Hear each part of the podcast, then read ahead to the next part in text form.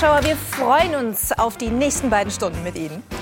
Auch von mir ein herzliches Willkommen. Eins können Judith und ich Ihnen versprechen. Es wird spannend heute Abend mit diesen Gästen. Unter dem Hashtag alles dicht machen kursieren seit gestern Abend Videos von mehr als 50 Schauspielerinnen und Schauspielern durch das Netz. Mit Ironie haben sie sich kritisch zu den aktuellen Corona-Maßnahmen der Bundesregierung geäußert. Was die sich wohl dabei gedacht haben, fragen wir einen dieser Schauspieler später in der Sendung. Jan-Josef Liefers. Legendäre Sportkommentatoren waren seine ganz frühen Vorbilder. Mittlerweile hat er selbst beachtliche Fußstapfen gesetzt. Sport, Quiz, Talkshow, alles kein Problem für Johannes B. Kerner. Früher hat er Fische gern in Aquarien bestaunt. Heute begegnet er ihnen lieber in freier Wildbahn. Wir freuen uns auf den Meeresbiologen, Forschungstaucher und Umweltaktivisten Robert Mark Lehmann.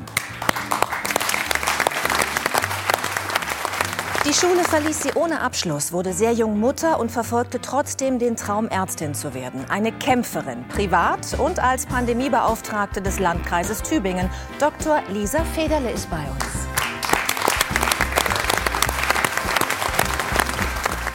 Seit Dienstag wissen es alle, dieser Mann hat eine Mission. Er möchte Bundeskanzler werden. Wir freuen uns, dass er unsere Einladung nach einer so anstrengenden Woche angenommen hat. Herzlich willkommen, Armin Laschet. Er ist der König der Krimis. Zwölf Millionen verkaufte Bücher. Doch mit ihm kann man sich nicht nur gruseln, mit ihm kann man auch richtig gut lachen. Freuen Sie sich am Welttag des Buches auf den frisch gebackenen Vater und Bestsellerautor Sebastian Fitzek.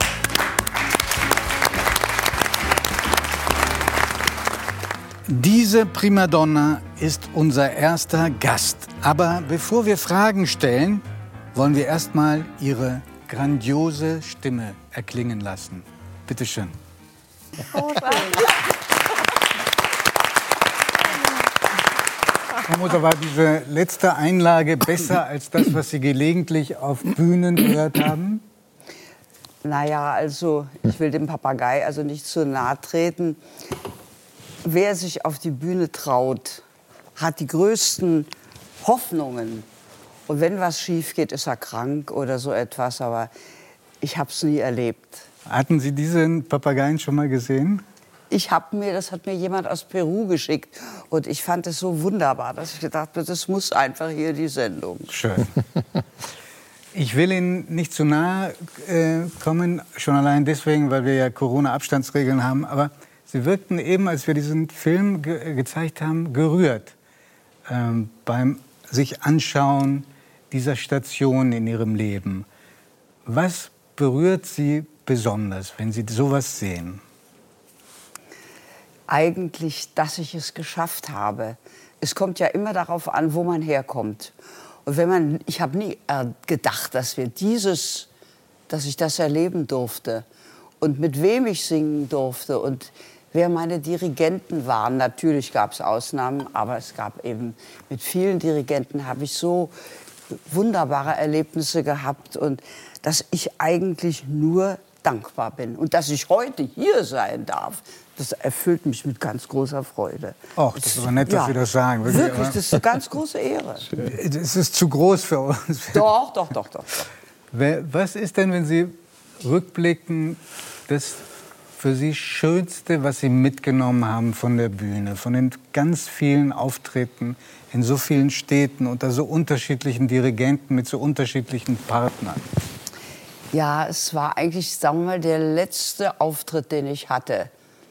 Habe ich gesagt, so viel. Ich habe Salome in der Wiener Staatsoper gesungen.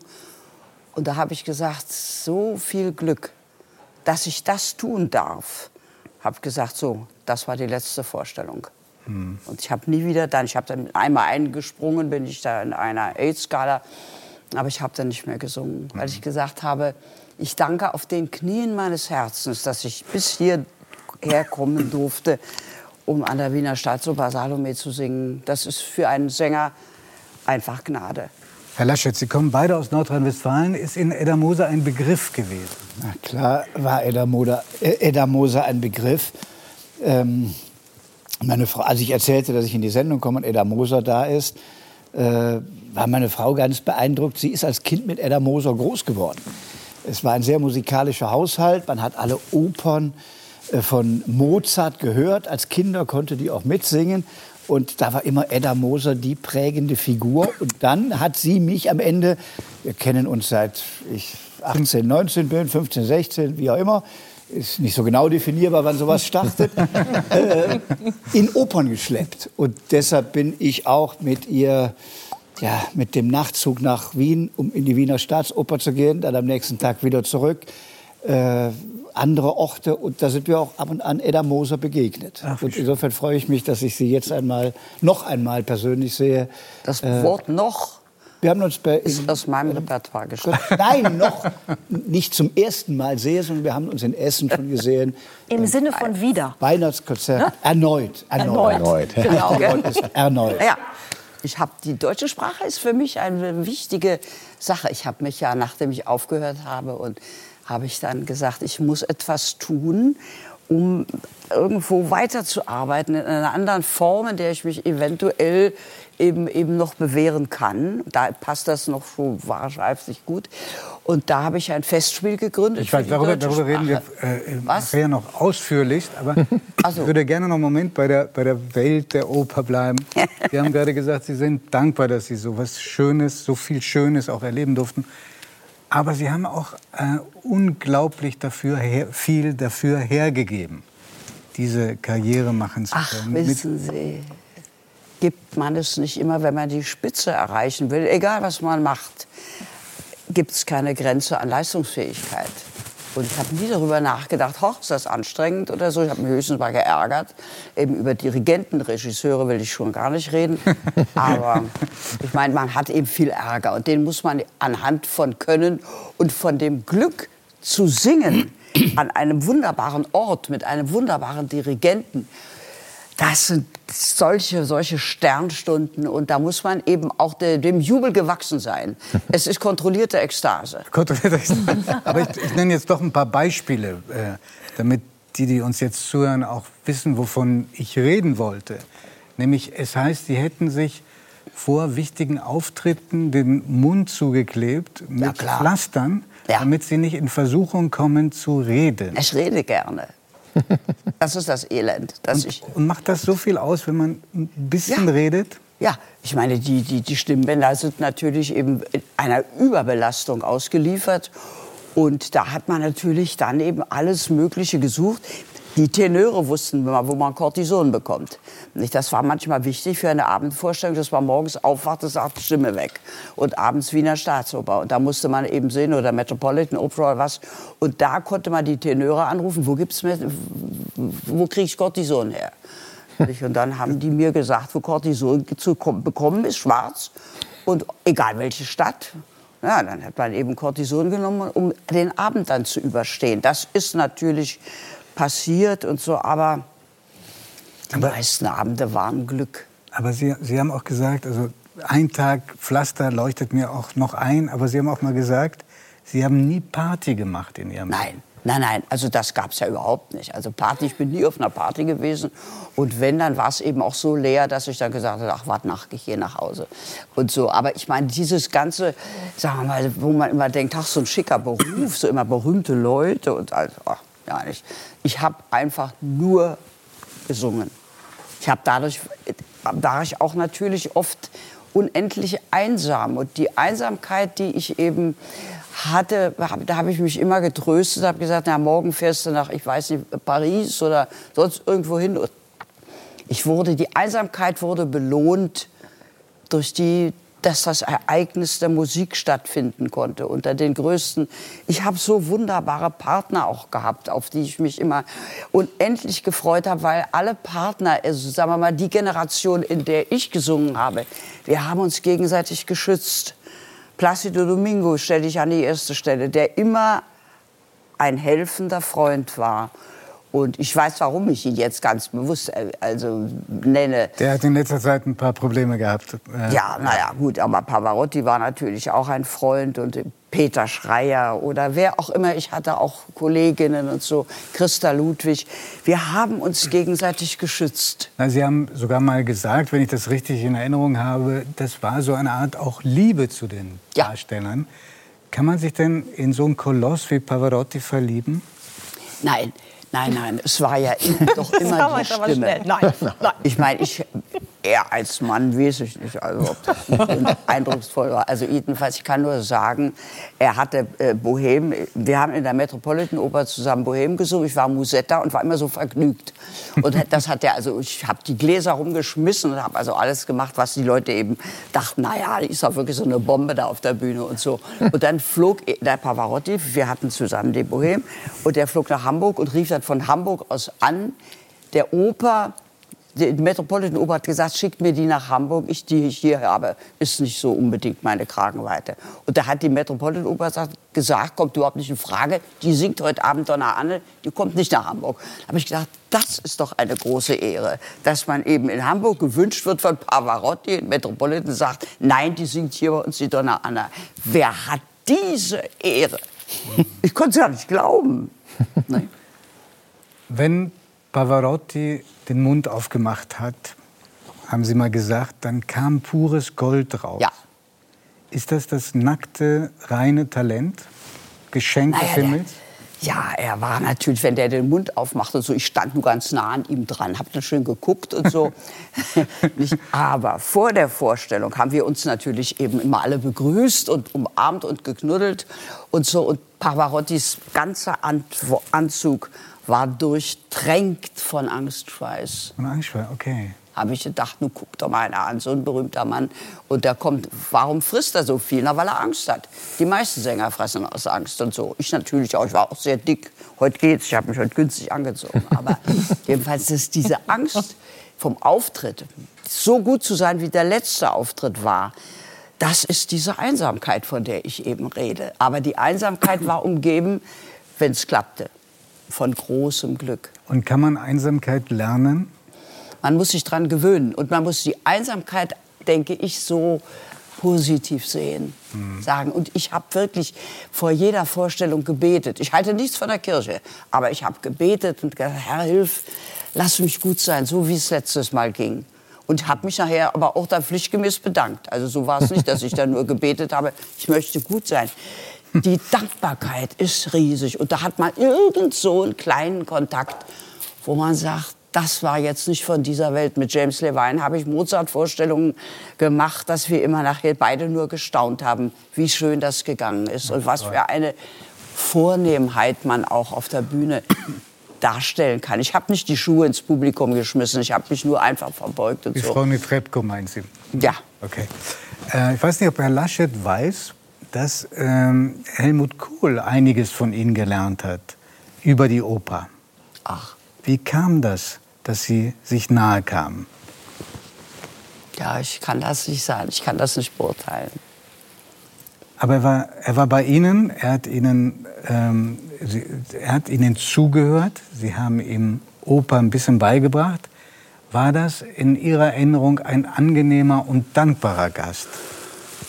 Ja, ja, natürlich. Wenn, wenn einer eben kommt und sagt, ich will wissen, wie es geht, dann ist man natürlich auch stolz und sagt, jetzt ist einer, der will weitermachen und so. Das sind natürlich auch gute Momente. Glaub, wir reden gerade über Helmut Kohl. Ich weiß nicht, ob äh, das akustisch rübergekommen ist. Ich ja, meinte gerade Helmut Kohl. Ach, Helmut Kohl. Ja, Helmut Kohl war anders, als man ihn öffentlich kannte. Der Helmut Kohl war ein sehr neugieriger Mann, ein äh, demütiger Mann und hatte eben er kam auch in die Vorstellungen und so und hat dann eben gelernt von mir. Er hat wirklich, ich habe ihm Beethoven beigebracht, Trippelkonzert und solche Dinge. Das habe ich äh, ihm einfach beigebracht. Ich sage, Sie müssen das hören, Sie müssen das hören. Hat er denn auch gemacht? Hat er gemacht. Und? Ja, hat er gemacht. Und ich meine, er war eben, ich habe ihn ja durch die Hannelore kennengelernt und Und er kam dann auch zu mir nach Hause und ich hatte, weil die Hannelore sehr krank war, habe ich so seine Leute eingeladen, so den Ackermann oder, oder wer immer Bergsdorf, wie die alle um ihn waren. Die treuesten sozusagen. Ja, die haben, das habe ich einfach dann habe ich Musikgeschichte und sowas gelehrt. Was macht man denn, wenn der Bundeskanzler zu einem nach Hause kommt? Trifft man da besondere Vorkehrungen? Naja, also ich meine, er, er es war so, der, der Seber, Seber hat ihn gefahren und dann kam er und hatte an, das Büro anrufen lassen, dass er dann und dann kommt und und so, und dann habe ich seine Freunde alle angerufen und eingeladen. Und dann kam er, sagt, was gibt's zu essen? Hat dann ein Jackett ausgezogen. und dann gab es eben immer, was ich irgendwie gekocht hatte. Aber die Gespräche waren das Wichtigste. Hm. Ich ähm, kannte auch ganz gut einen Mann, der oft mit Kohl Kontakt hatte und der ihn auch bis zuletzt noch zum Gespräch getroffen hatte, nämlich Helmut Schmidt. Ja. Und wenn Helmut Kohl kam, dann gab es immer Probleme wegen der Sitzgelegenheiten. Ähm, nicht, nicht jeder Stuhl hat das verkraftet. Ach, das habe ich auch erlebt. Na, das war was. Weil am ersten Tag, wo er eben zum ersten Mal da war, ich hatte mir so einen wunderbaren, bei uns auf der Burg oben einen Stuhl, einen wunderbaren antiken Sessel und da hat er sich dann draufgesetzt und machte krrr, und wir haben ihn, er konnte sich gerade noch an der Tischkante festhalten und da habe ich dann für ihn extra einen Stuhl machen lassen. So. extra für ihn einen bauen lassen? Hm? Extra für ihn einen ja, machen lassen? Ja, ja. Da, da, da, war ich dann in Sicherheit. Vor allem für ihn war das ja so peinlich. Und der Stuhl knarrte, dass einem also schlecht wurde. Aber das sind so Peinlichkeiten, die eben einfach vor vergessen wurden und so. Aber sowas kannte, konnte, weil er stand ja gut im Futter. Nicht? Herr Laschet, äh, Sie sind ja auch, man kann sagen, sozialisiert worden äh, mit Helmut Kohl. Ähm, Frau Moser hat gerade gesagt, er war demütig. Erkennen Sie den Kohl, den Sie kennen, in diesem Wort wieder? Nein, das hat mich gerade auch überrascht. Aber das schließt nicht aus, dass er privat so war.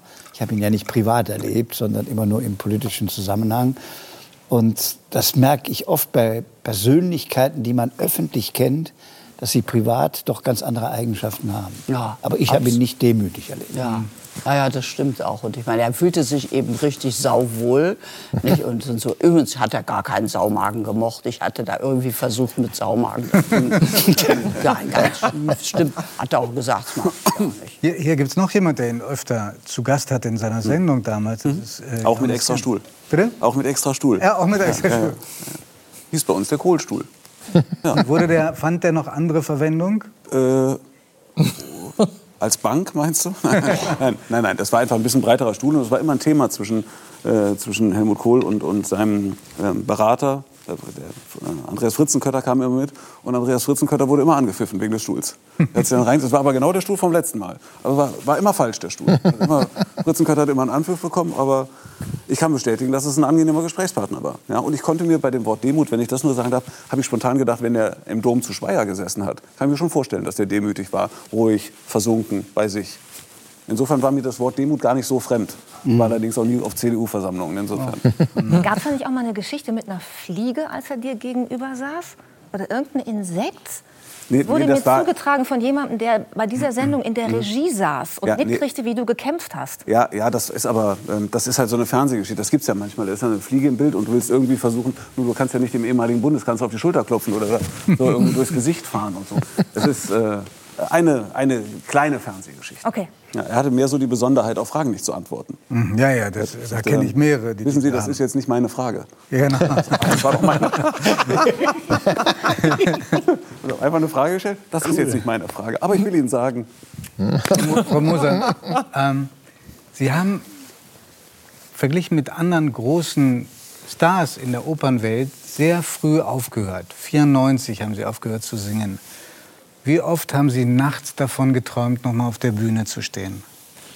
Ja, ich, ich habe eigentlich kaum geschlafen. Ich habe eigentlich erst angefangen zu schlafen äh, vor ein paar Jahren konnte ich richtig schlafen. Man hat ja, man war, bereitet sich vor und wenn man eine Vorstellung gesungen hat, dann sagt man sich, Mensch, das hättest du aber doch noch und so. Oder warum hat der mir den Einsatz nicht gegeben? Oder solche Sachen hat man dann. Man hat im Grunde genommen auch im Schlaf weitergemacht. Kaum. Oder man hat eben mal Schlaftabletten, aber das ist mir nicht bekommen. Dann war man auch nicht. Also ich meine, ich habe immer Angst gehabt. Ich habe ein ganzes Leben in Angst und habe durch das Üben nur versucht, die Angst zu bekä also bekämpfen. Das habe ich eben auch meinen Studenten gesagt. Glaubt bloß nicht, dass das ein Vergnügen ist. Das, das Vergnügen ist, sagen wir mal, die Arbeit und so, aber man ist ständig belastet von der hohen Verantwortung. Die Leute erwarten so viel von einem und äh, ob man in Wien gesungen hat und mich haben sie immer als Piefke da in Wien bezeichnet, aber wenn ich dann eben gesungen habe, dann war es dann ein bisschen besser. Aber die Wiener haben immer, also als Berlinerin war ich da immer so ein bisschen auf verlorenem Posten. Aber ich wurde immer wieder engagiert. Das musste ja einen Grund haben. Habe ich mir gesagt, na ja, so gut.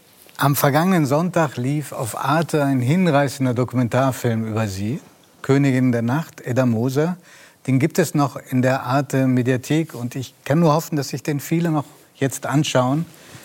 Denn ähm, die Stimme von Edda Moser ist unvergleichlich. Vielen, vielen Dank, dass Sie gekommen sind, Frau Moser. Dankeschön.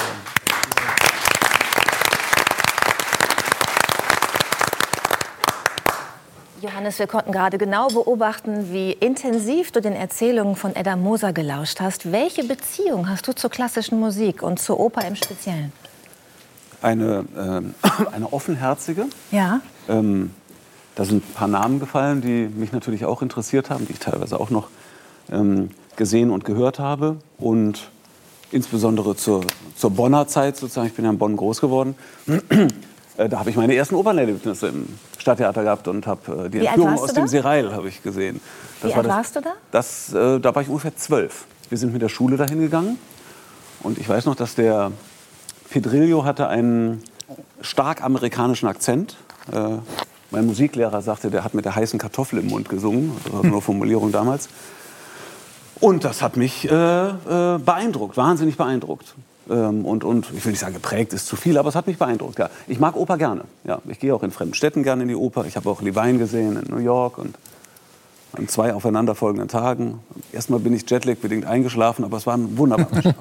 Nabucco war das. Zwölf Jahre warst du, als du die Entführung aus dem Serail Ja, ähm, gehört hast. könnte und jetzt auch den. Osmin, aber ich kann nicht singen. Ja, ich wollte gerade nein, fragen. wirklich? Nein, nein, es nein. heißt, du kannst noch was singen da. Nein, ich, das muss ich ähm, so Richtig beantworten. stellen? Das muss ich richtig Okay. stellen. Ich kann den Text erinnern, aber singen kann ich das Aber wie, immerhin, das kommt zu einem denkwürdigen wie geht der. Text? Aha, wie will ich triumphieren? Wenn Sie euch zum Richtplatz führen, ist so eine ganz bekannte Szene. Und die Hälse schnüren zu, schnüren zu, und die Hälse schnüren zu und so weiter. Ja. Vielleicht kann Herr Laschet an der Stelle ja Lachen will ich, hüpfen, springen und so weiter. Bitte. Ja, ist eine, ist eine Prägung. Ich mag das, mich entführen zu lassen in diese andere Welt. Und ich mag klassische Musik sowieso sehr gerne. Ja. Herr Laschet lässt jetzt lieber, ne, im Angesicht des anstehenden Bundestagswahlkampfes hier zu singen bei uns. Ja, aber die Mozart-Opern haben viel, also die Königin der Nacht ist natürlich eine Rolle, äh, wenn man die öfters gehört hat, wo man viele Texte aus der Zauberflöte zitieren kann. Äh, Entführung aus dem Serai ist auch etwas, was man gerade als Jüngere und äh, haben wir, unsere Kinder haben darüber quasi Musik kennengelernt. Und da gibt es auch wunderschöne, der Hochzeit des Figaro. Denke ich, manchmal fällt mir so, ein, so eine Sequenz ein. Wenn irgendein Streit ist, dann denke ich, gibt es die Szene, will der Herr Graf ein Tänzle, will der Herr Graf ein Tänzlein wohl wagen? Kommt aus der Hochzeit des Figaro. Das, wenn man politisch streitet, Herr Laschet, fällt mir das ein. Weil Sie es jetzt gerade auf dem Silbertablett Nein, das habe ich auch gerade dieser Woche nichts fällt mir gerade Folgendes ein. Ja? Die Königin der Nacht ist die berühmteste Rachearie der Operngeschichte, Nein, Rache ist keine Kategorie. die Sie kennen. Und, ja. In welchen Momenten, Johannes, denkst du denn an, an, an Stellen aus der Oper? Gibt es Momente wie bei Herrn Laschet, wo du es quasi vor Augen hast? Die Dramatik? Ja, also das mit dem zum Richtplatz führen, das habe ich im richtigen Le- Leben noch nicht gedacht. Nicht über andere und nicht über mich selbst. Nein. Ähm, äh, ne, um die Wahrheit zu sagen, ich glaube, den Bezug habe ich nicht. Ähm, nein, ich müsste mir jetzt was ausdenken und das will ich nicht. Nee, das musst du auf gar keinen Fall. Ich dachte nur, es gibt vielleicht Momente, wo du immer noch singst heute. Da hätten wir natürlich gerne so, gehört, wo ja. man das erleben kann. Ja, ach so, ja. Also mein Gesang ist so erbärmlich, dass ich im Grunde genommen, ähm, es, es würde gegen die Genfer Konvention verstoßen, wenn ich hier anfange zu singen.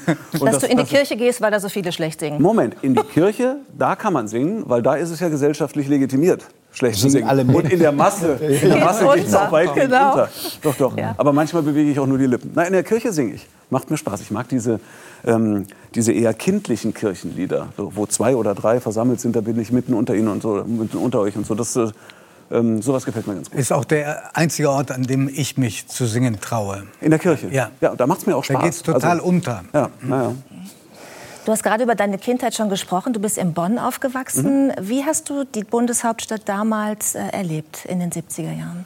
Ach, Genau, es war ja die Hauptstadt und nicht nur die Bundesstadt wie jetzt. Politik war da nah, ja, auch für Kinder spürbarer.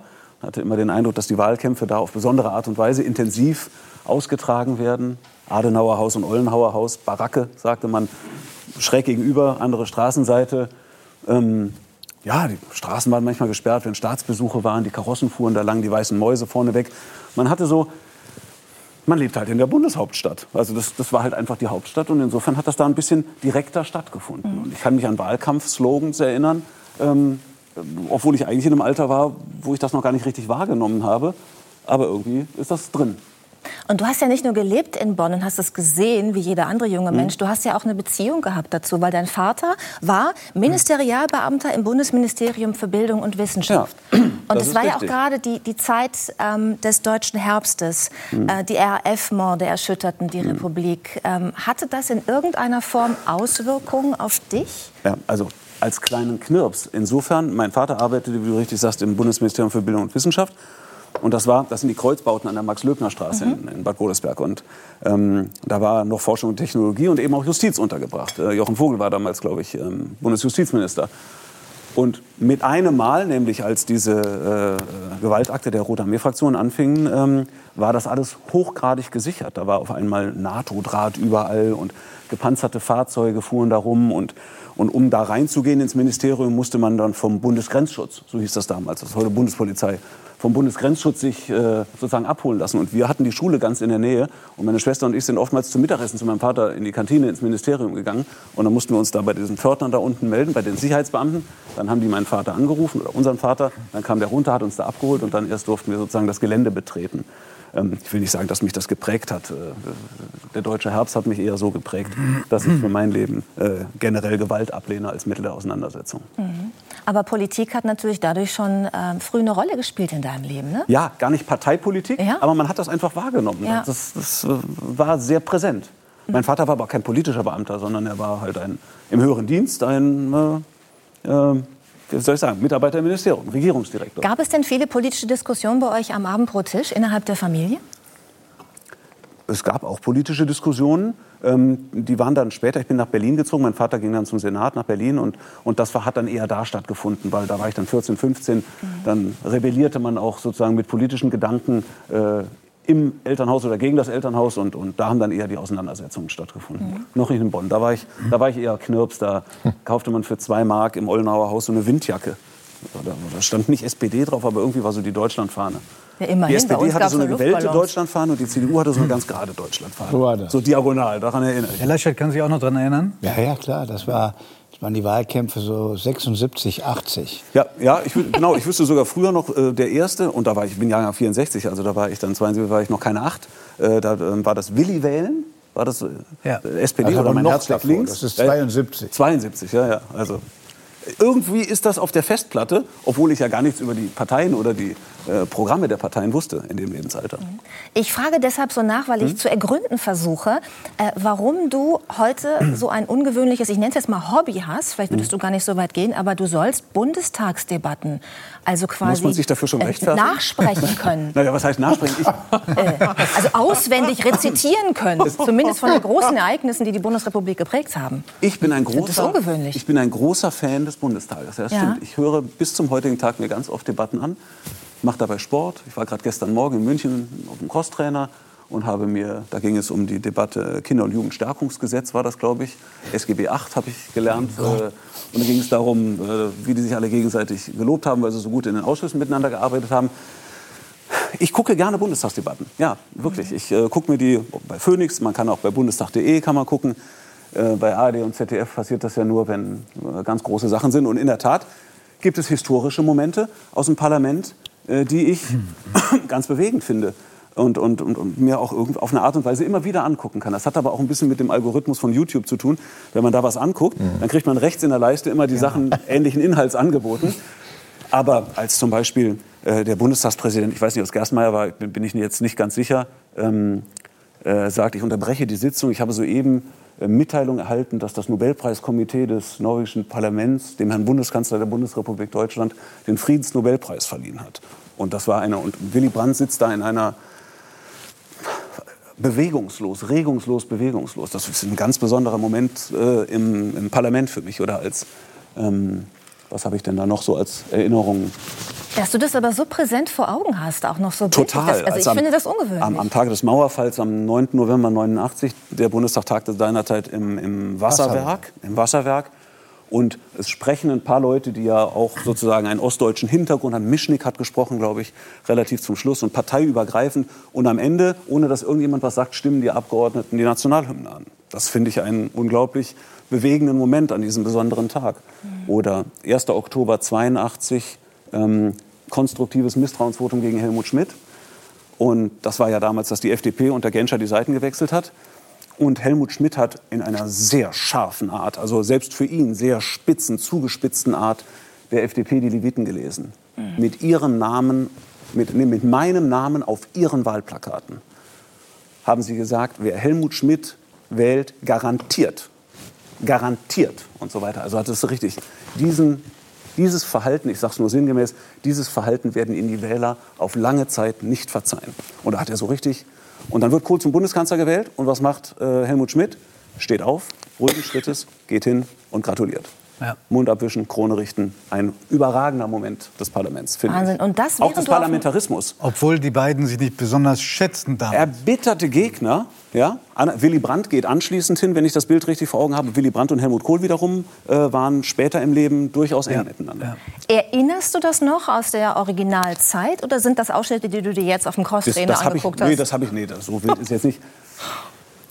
Ein paar Sachen erinnere ich sehr genau, einfach weil das ist dann wie eingebrannt bei mir. Ich bin, ich, ich bin, bin leidenschaftlich dafür. Das ist das, ich nenne es einen Tick, meinetwegen ist es ein Tick, aber es ist einfach, ich mag es ja, ich mag auch die Auseinandersetzung. Ja. Es ist verrückt, wenn man mal Bundestagsdebatten anhört, mhm. dann merkt man erst, wie schwer Politik ist. Da kommt, da geht es um irgendein, sag mal, ein Gesundheitsthema. Also jetzt nicht oberste äh, Regalbrett im Regal.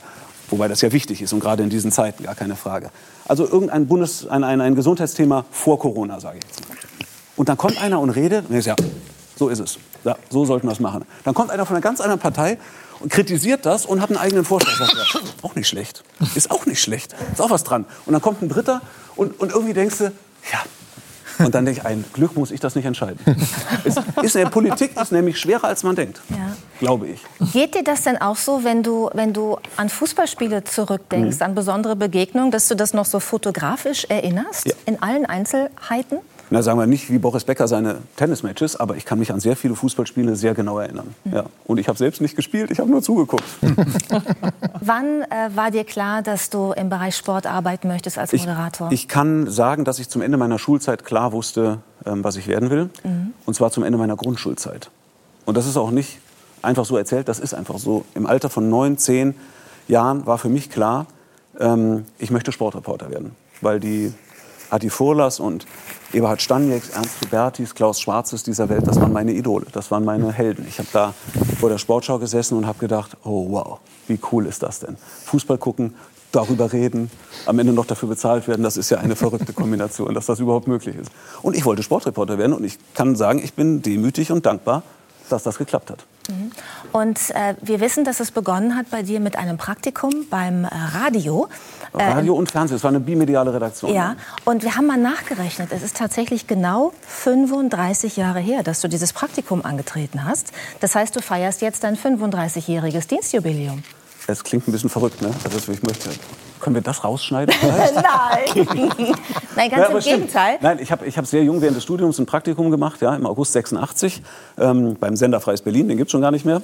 Ähm, und, äh, und bin sehr froh, dass ich da sehr viel habe lernen dürfen habe tolle Chefs gehabt, die mich haben machen lassen und so weiter. Also muss ich ehrlich sagen, äh, eine große Zeit, an die ich sehr gerne zurückdenke. Wir schneiden das nicht raus. Wir wollen das ganz im Gegenteil sogar feiern. Und wir haben eine Grußbotschaft für dich. Jetzt aber. Die hören wir uns jetzt mal an. Zum 35. Von wem denn?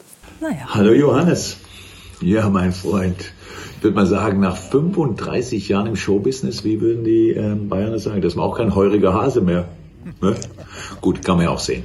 Wird ja immer mehr Make-up heutzutage gebraucht. Ich weiß das ja. Ich habe dich ja schon aus der Nähe gesehen, ganz, ganz oft aus der Nähe gesehen, zum Glück.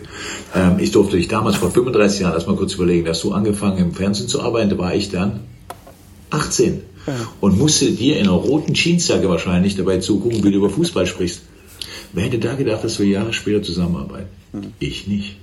Aber daraus ist eine riesige Freundschaft entstanden. Ich bin so stolz auf dich. 35 Jahre im Fernsehen. Dadurch eines der bekanntesten Gesichter in Deutschland. Ich bin so froh, wenn ich neben dir herlaufe, geht immer, ist immer noch möglich, dass die Leute sagen, wer ist denn lange neben dem Entschuldigung, du bist bestimmt in einer ganz tollen Form im Moment. Aber wir beide kämpfen ja. Wir kämpfen ja, um die ewige Jugend. Also, ähm, ich hoffe, ihr habt Spaß heute Abend. Ich werde es auf jeden Fall gucken. Bis dahin, hoffentlich ganz bald, dein Freund. Mach's gut.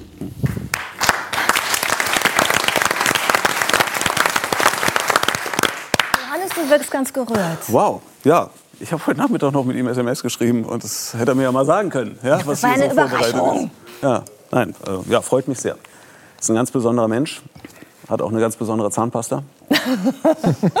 Ja, man guckt immer dahin. Ne? Die Retourkutsche kommt aber schnell. Na klar, das, ist, das kann ich auf den Knopf drücken dafür. Nein, nein, es, äh, das, war, äh, das war eine großartige Zeit 2006 äh, bei der Fußballweltmeisterschaft in Deutschland mit Urs Meier, dem Schweizer Schiedsrichter, mit Jürgen natürlich in der Hauptsache und ich habe das moderiert fürs ZDF und das ist eine großartige berufliche Erinnerung und dass daraus äh, diese, wie Jürgen ja gesagt hat, ich hätte das, ich würde das niemals öffentlich sagen, aber jetzt, wo er es gesagt hat, diese enge Freundschaft geworden ist, ähm, das ist äh, für mich ganz besonders, ja. Und Zur ganzen Familie, also nicht nur, also auch meine Kinder und äh, die Familien sind einfach befreundet, ja. Und in den vergangenen 35 Jahren ist ja noch viel mehr passiert Mhm. als nur eine Sportkarriere. Du hast Quiz gemacht, du hast Show gemacht Mhm. und jetzt kannst du Sport und Quiz, wie ich finde, Mhm. ganz toll verbinden, denn jetzt wirst du äh, fürs ZDF Mitte Mai die Dalli Dalli Jubiläumsshow moderieren. Hast du den Hans-Rosenthal-Sprung schon drauf? Äh, sagen wir so, ich habe mich mit Gedanken auseinandergesetzt, dass es dazu kommen muss. ja? ähm, aber ich möchte natürlich nicht in einen generationenübergreifenden Wettkampf treten und, und jetzt äh, versuchen, besser auszusehen als Hans Rosenthal. Das ist das Original, ist unschlagbar. Aber ich werde irgendwas so Ähnliches, wenn es zu der Spitze-Situation kommt, werde ich irgendwas so Ähnliches machen. Ja, Mhm. Ist hoffentlich ja- verletzungsfrei überstehen. Das ist ja ein totaler Straßenfeger gewesen Mhm. damals. Ne? Für die jüngeren Zuschauer, die uns jetzt zugucken, die das nicht mehr kennen, worum Ja. geht's in der Show? Das, also das Besondere war erstmal ähm, äh, die Spielfreude der teilnehmenden äh, Stars. Da waren ja immer ganz viele sehr bekannte Menschen. Und die haben unglaublichen Wortwitz entwickelt, Spielfreude gehabt. Die haben einfach Lust gehabt, Unterhaltung zu machen. Ja? Und Unterhaltung muss ja nicht nur Gaga sein. Da ist ja auch Haltung mit drin oder kann zumindest drin sein. Und im Wort ist es drin. Und, und dieser Spaß, dann erinnere ich total ähm, an eine sehr schnelle Sendung für damalige Verhältnisse. Und ich glaube, wir machen sie heute auch schnell dann erinnere ich total diese glitzernden, fast kindlich glitzernden Augen von Hans Rosenthal, der immer mit einer unglaublichen Freude und mit einer Energie in dieser Sendung drin war. Später habe ich dann mal gedacht, vor dem Hintergrund der so dramatischen Lebensgeschichte von Hans Rosenthal, dass nur ausgerechnet der Mann, der mit Mühe und Not äh, überlebt hat, ähm, äh, Nazi-Deutschland, äh, der Angehörige, engste Angehörige verloren hat, der sich jahrelang versteckt hat, dass der derjenige ist, der Generationen von Deutschen zum Lachen bringt und unterhält. Das ist also eine unglaubliche, unglaubliche Lebensgeschichte und Lebensleistung. Ja, also das sind Dinge, die ich erinnere. Natürlich war da oftmals auch Quatsch dabei. Und jetzt, wo wir uns ein bisschen vorbereitet haben, da gab es Sachen, die gibt es heute nicht mehr im Fernsehen. Zum Beispiel sagte er einmal zum Ende der Sendung, jetzt wollten wir noch ein Spiel spielen, das schaffen wir heute nicht mehr, das spielen wir beim nächsten Mal. Also, eigentlich Das sagen wir ständig bei ehrlich, drei ja. nach neun. Von, Ne? von, gro eigentlich. von großer Gewissheit, dass es weitergeht. Dass es noch mal eine Sendung gibt. Ja, Genau. ja, ja das stimmt. Hast du Hans, Rosenthal äh, mal Nein, kennengelernt? nein. Ähm, ich habe ihn gehört. Er war ja beim Rias in Berlin und hat dort auch Quiz-Sendungen gemacht und so weiter. Habe ihn da auch gehört, aber ich habe ihn nicht kennengelernt. Ich habe seinen Sohn, der ihm übrigens wie aus dem Gesicht geschnitten ist, ein, ein Notar in Berlin, den habe ich mal kennengelernt. Der hatte auch hockeyspielende Töchter und, und da haben wir uns mal drüber unterhalten. Und ich freue mich, ihn wiederzusehen. Also Gerd Rosenthal wiederzusehen dann im Umfeld der Sendung. Wir haben jemanden hier in der Runde, der in dem Original von Hans Rosenthal äh, dabei war, und zwar Edda Moser. Erinnern Sie sich daran? Ja, natürlich. Ich habe viele, viele Sendungen da mitgemacht, aber ich war immer schlecht. Ich war so aufgeregt, dass ich, dass ich die schwachsinnigsten Fragen nicht beantworte. das ist leider Gottes. Ja, dieser Zeitdruck, Aber er ne? war nett zu mir. Er war der Schauen Sie, da ist das Bild. Schauen, sehen Sie es? Ja. Aus dem Jahr 1985. ja, richtig. Mein Gott. Ja. Ja, er war ein Freund. Er war ein wirklicher Freund. Hat zu mir immer gesagt, mein Gold. Das war doch schön. Ja, ein Ja, Menschenfreund am Ende. Ein, ein Menschenfreund, glaube ich. Ja. Und Frau Moser, Sie müssen jetzt keine Sorge haben. Sie müssen jetzt nicht unter Zeitdruck was leisten, aber Johannes muss es. Wir machen jetzt zum Abschluss noch ein kurzes Spiel. Wir haben was vorbereitet. Ähm, und zwar hast du ab jetzt. Ähm, die Show lebt ja von diesen Wortspielen, ne? Ja. vom Zeitdruck, Na von super. Aktionsspielen. Na super. Äh, und es gab so, also die Rateteams mussten immer in sehr kurzer Zeit assoziieren, Begriffe nennen. Ja, aber es muss man miteinander spielen. Nee, du spielst alleine. Okay. Ja, du spielst jetzt alleine. Okay. Du hast äh, 15 Sekunden und nennst uns jetzt bitte die Begriffe, die meist, also die Begriffe, die dir einfallen zum Thema Samstagabendunterhaltung in deiner Kindheit in Bonn. Versetz dich zurück in den Frotti-Schlafanzug Mhm. in Bonn, 70er Jahre. Ja, die Zeit läuft ab jetzt. stopp, so, soll das. Sendetitel, Sendetitel sein? Ähm, am, äh, Dalli, Dalli. Am laufenden Band. Äh, einer wird gewinnen. Äh, das Fragezeichen bei am laufenden Band. Äh, die Telefonzelle bei am laufenden Band. Dass man sich immer Kopfhörer aufsetzen musste, damit man die Antworten der anderen nicht hört. Auch am laufenden Band. Der große Preis. Das war aber nicht Samstag, sondern das war Donnerstag. Mit den Kabinen, die so 15 Sekunden schon rum. Ja, so schnell geht Ich es. habe in Jetzt- Rage geredet. Du hast also mindestens sechs Begriffe gehabt und jetzt weißt du, wie deine äh, Kandidaten sich fühlen werden. Wir sind der Meinung, das war spitze. Jetzt spring. Ja, Jetzt spring. warte, warte. Vielleicht kannst du mir zeigen, wie so es geht. andeuten, andeuten, einfach so. Mit den Schuhen? Ich Nee, das die mal lieber tut aus. dir nicht weh. Tut dir Los, nicht weh. zeig mal, wie geht's? Ich meine, Hochziehen. Du In den willst nur, dass, du willst nur, dass Corona. ich es mache. So. so. Ja, sehr gut.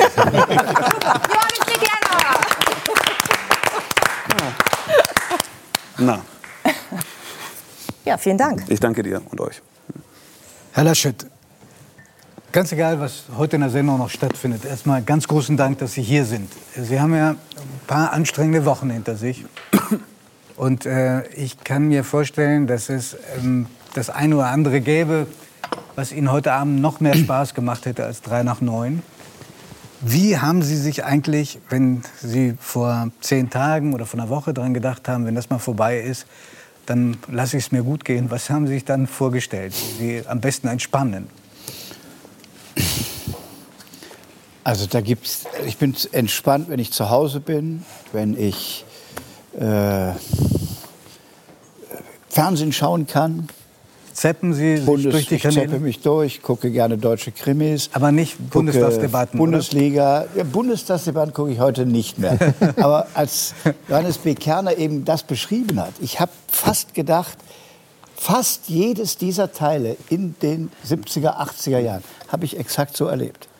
Also ich fand die Debatten auch spannend. Ich könnte die auch alle aufzählen, die da waren. 1. Oktober 82, Helmut Kohl wird Bundeskanzler, war ich in einer Auswahltagung der Adenauer Stiftung. Dann gingen wir in der Pause immer gucken, ist er schon gewählt oder nicht. So, das hat also genau meine Zeit geprägt. Ich habe in Bonn studiert, also das auch alles da mit in München und in Bonn nachher. Und das Zweite ist Fußballspiele nacherzählen. Könnte mir auch passieren. Die Das auch gemacht? WM-Mannschaft von 74, die könnte ich fast noch so erzählen, wie sie gestanden haben beim Endspiel gegen Holland, als Deutschland Weltmeister wurde. Und dann auch Einzelspiele. Und das ist irgendwie auf einen meiner Söhne übergegangen, der jetzt Sportreporter äh, geworden ist oder das gerade studiert.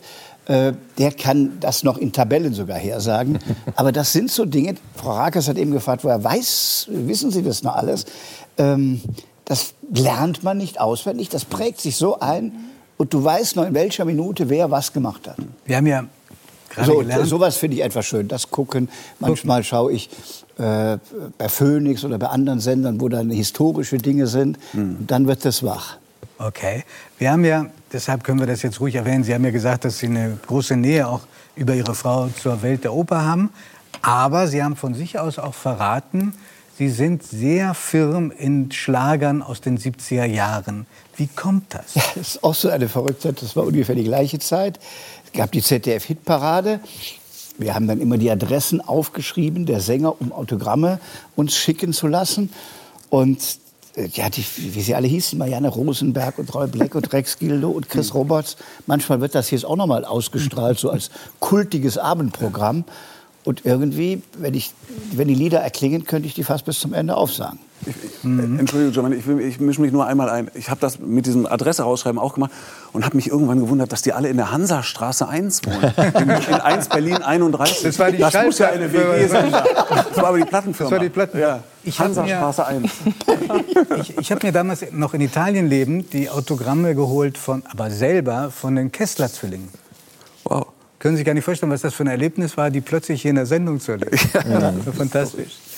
Und Sie haben auch unvorsichtigerweise gesagt, Sie, das ist eine unterschätzte Eigenschaft von Ihnen, Sie könnten viele von diesen Schlagern auch heute noch aufsagen, textlich. Aber nicht singen. Aber nicht singen, nein, das ist aber, aber wenn, also ich habe mir drei aus den 70ern jetzt rausgesucht. Oh Gott. Nein, Sie werden nicht examiniert, aber ich wollte Sie natürlich fragen, wenn Sie an die letzten zwei Wochen zurückdenken, welcher ist Ihnen denn näher dieser, dieser Songs? Einer ist Tränen lügen nicht. Der zweite, er gehört zu mir. Der dritte, sieben Fässer Wein. Wir haben also die, die Auswahl zwischen Michael Holm, Marianne Rosenberg und Roland Kaiser. Alle drei stark. Tränen lügen nicht. Da, da, da, da. Dann geht das dann los. Das hat Otto nach nachher mal karikiert mit Dänen lügen nicht. Das ging mir heute gar nicht mehr. Ja. ähm, ja.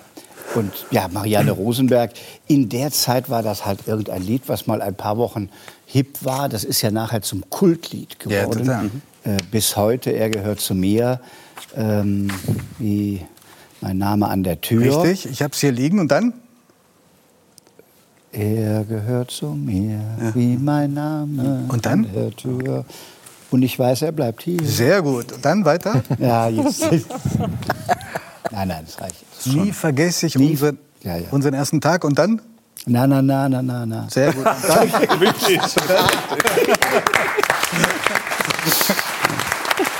Nein, jetzt Test. Aber, aber, aber so eine, ähnlich. Eine Zeile ist wirklich sehr schön. Darf ich entspannt, aber darf ich, darf ich eine meine, Zeile? Meine Freunde sind manchmal entsetzt, wenn ich dann abends, wenn wir so zusammen sind, dann singe ich die alle und die sind einfach nur noch fassungslos. Weil das hat man nicht auswendig. Ich habe das nie gelernt, aber irgendwie ist es so tief drin. Eine Zeile ist einfach so schön, die muss ich Ihnen vorlesen. Ja. Alles fangen wir gemeinsam an. Na, na, na, na, na. Und wissen, wie es dann weitergeht? Nee. Doch vergesse ich nie, wie allein man sein kann. Mhm. Ja. Sind die großen Ratschläge fürs Leben, oder? Manche Schlager dieser Zeit sind seicht, aber manche haben auch Sätze, die, man, die einem im Leben immer wieder einfallen. Mhm. Den kannte ich jetzt aber nicht. Aber auch aus diesem Song Er gehört zu mir. Ja. Herr Laschet, dies ist eine Unterhaltungssendung, deswegen werden wir jetzt nicht ja. in die Tiefe ähm, der Auseinandersetzung zwischen CDU und CSU richtig eingehen. Aber eine Frage, glaube ich, die hat wahnsinnig viele Menschen beschäftigt, unabhängig von der Entscheidung äh, Laschet oder Söder. Wie hält man das aus, was Sie so abbekommen haben in den letzten Wochen? Titelbilder von Zeitungen, die Sie verspottet haben, Parteifreunde, die Sie nicht für geeignet halten, Häme und Spott und Umfragen, dass man irgendwie am liebsten sich, wenn man betroffen wäre, die Bettdecke über den Kopf ziehen würde. Wie und wo stecken Sie das weg? Tja, also als erstes, wenn man diesen Beruf hat, äh, hat man erstmal eine Idee, für was man da einsteht. Und dass es Kritik gibt, das habe ich im, also ich habe mich früher viel mehr darüber aufgeregt, als ich so politisch angefangen habe. Und dann habe ich Redakteure angerufen und fand das ungerecht, wie das beschrieben war und habe versucht, mich zu erklären. Und das habe ich dann irgendwann gelassen, weil das einfach dazugehört, dass man auch kritisch betrachtet wird. Das ist eine, ja, da sind jetzt so Karikaturen. Dieser Stern war noch etwas positiver. Beim Spiegel war es der Asterix. Äh, dann gibt es danach eins, wo wir beide mit blauen Augen stehen und so. Äh, ich finde, wenn es fair berichtet ist, äh, es gibt ja auch Kritisches, was man sagen kann, dann kann man damit leichter leben, als wenn Dinge berichtet werden, die gar nicht so waren und die dann auch in die Persönlichkeit hineingehen. Das ist ja in Ihrem Fall geschehen, mit Charaktereigenschaften, vermeintlichen oder tatsächlichen. Meine Frage war, ja, wo lassen Sie das? Nehmen Sie das mit in die Nacht?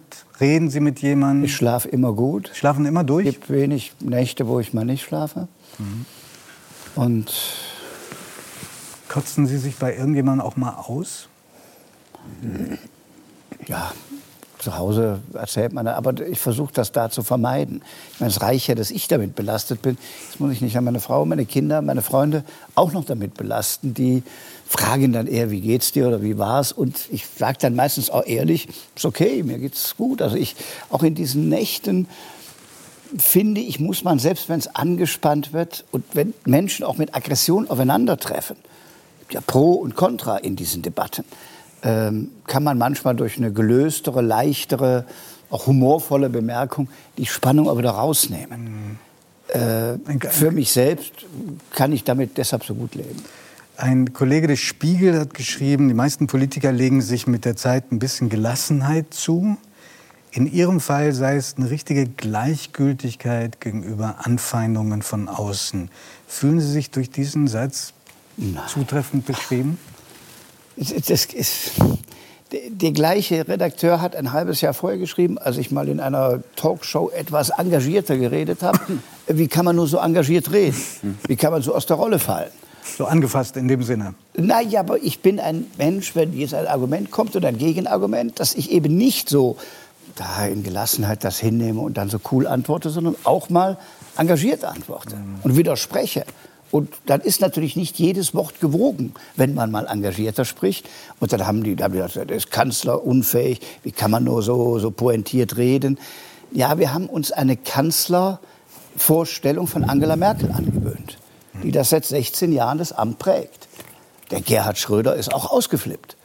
Oder Helmut Kohl auch. Das waren, war nicht immer die beide, die, die, beiden konnten beide cholerisch sein. Helmut Schmidt übrigens auch. Ja, Sie konnten, können das offenbar manchmal auch cholerisch werden. Ja, aber es ist nicht gut.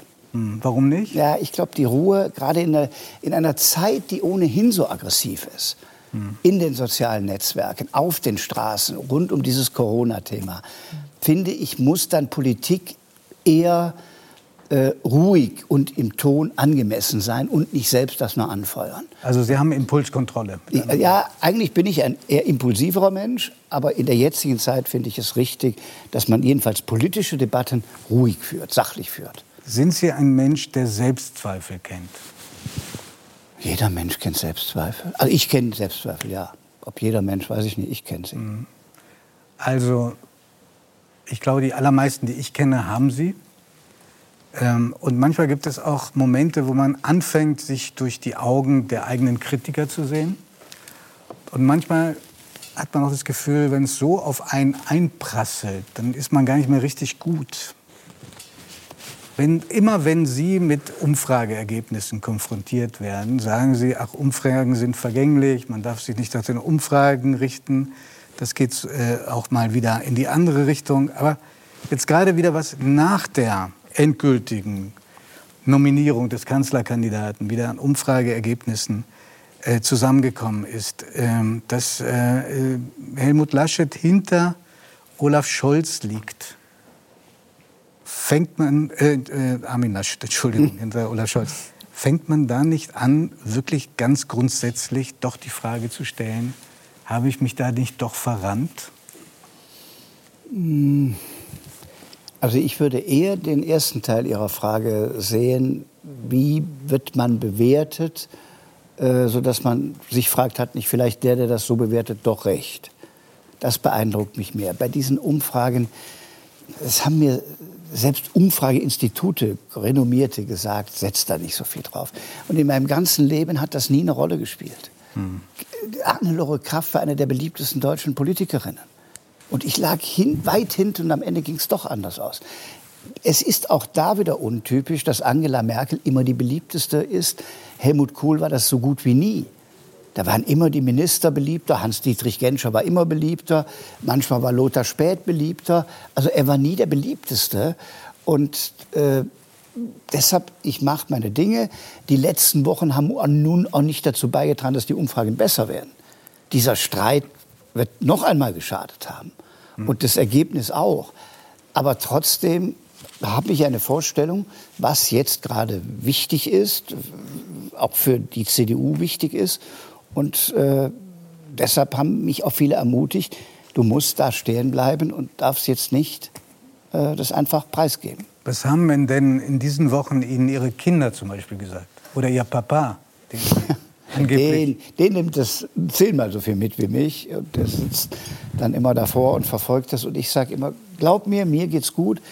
Mir macht es eher Sorge, wenn du jetzt besorgt bist. Also wenn ich weiß, dass er die ganzen 24 Stunden davor Sehen wir ihn da gerade? Ja, ja, ja. Und ja, das war nun ein Jubelmoment. Die gibt es auch. Als wir die Wahl in Nordrhein-Westfalen gewonnen haben. Ja, ähm, äh, ihn nimmt das alles sehr mit und er nimmt das auch sehr persönlich und das soll er lassen. Und die Kinder, die beiden Jungs? Die haben ja ihren Tochter. Job und studieren und ermutigen, aber verfolgen es auch. Aber das ist jetzt nicht so, dass die sich, ich, ich hoffe, sich davon belasten lassen. Sie sagen, sie tun es nicht. Mhm. Äh, sie sind wahrscheinlich viel schneller informiert als, ähm, oder werden viel schneller informiert als jeder hier in der Runde. Morgen erscheint in der Süddeutschen ein Interview und da wird äh, jemand äh, interviewt, den Sie ganz gut kennen, äh, nämlich Markus Söder. Und auf, der, auf die Frage, wie hat sich denn sein Angebot an die Partei, an das Wahlvolk von Ihrem unterschieden, geantwortet, mir war klar, dass wir einen neuen Aufbruch brauchen. Ich glaube nicht, dass es klug ist, nach den progressiven Merkel-Jahren eine Politik Helmut Kohl 2.0 aus der Vergangenheit zu machen. Wenn Sie so einen Satz hören, ärgern Sie sich dann? Nee, also da schmunzel ich manchmal. Warum? Ich meine, ja, man hat Angela Merkel, insbesondere von denen, die das jetzt sagen, immer vorgeworfen, sie hat die CDU sozialdemokratisiert, alles ist weg, sie war viel zu viel Zeitgeist. Und nun höre ich, wir müssen beim Zeitgeist sein. Laschet ist der Unmoderne, ich bin der Moderne.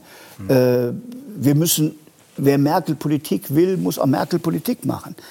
Das war nun nicht das Leitprinzip der CSU in den letzten Jahren, äh, Merkel zu kopieren. Und deshalb schmunzel ich dann. Ist aber in Ordnung. Äh, ich finde, die Ideen, die ich immer vertreten habe, sind auch moderne, gesellschaftspolitische, europäische. Jetzt äh, die Frage, bei den ökologischen Themen auch die Arbeitsplätze mit im Blick zu haben, das ist modern. Mhm. Haben Sie Ihre Frau gefragt, ob das für Sie in Ordnung ist, dass Sie in dieses Rennen gehen, was äh, für Sie ja auch erhebliche Konsequenzen hat? Sie hat das immer mitgetragen, wenn ich politische Schritte gegangen bin. Diesen, diesen auch? Ja. Wären Sie ihn auch gegangen, wenn sie Nein gesagt hätte? Das, die Frage tauchte nicht auf. Mhm. Sie haben ja selber die Beziehung zu Ihrer Frau schon angesprochen. Sie haben gesagt, Sie kennen sie schon ziemlich lang. Das war, glaube ich, die größte Untertreibung überhaupt. Sie kennen sich seit sehr frühen Jahren, weil Sie, glaube ich, äh, sich kennengelernt haben äh, an einem Tag, an dem Sie sich mit Ihrer Frau geprügelt haben. Nein, nein, nein, nein. Das hat sie mal in einem ähnlichen Format erzählt. Als sechs-, siebenjährige hat sie diese Erinnerung mit äh, nach Hause genommen. Ja, das war vielleicht die erste Begegnung. Ja, ja aber die Beziehung ist nicht seit sechs, sieben. Naja, aber da, da, da ist sie, ja, sind Sie ihr so zum ersten Mal auch nicht. Wie das halt auf Schulhöfen so geht. Stimmt es, dass Ihre Stimme schon damals so herausragend gut war, dass sie äh, verlangt hat, dass Sie schweigen mögen im Nein. Chor? Na ja, das ist jetzt wirklich böswillig.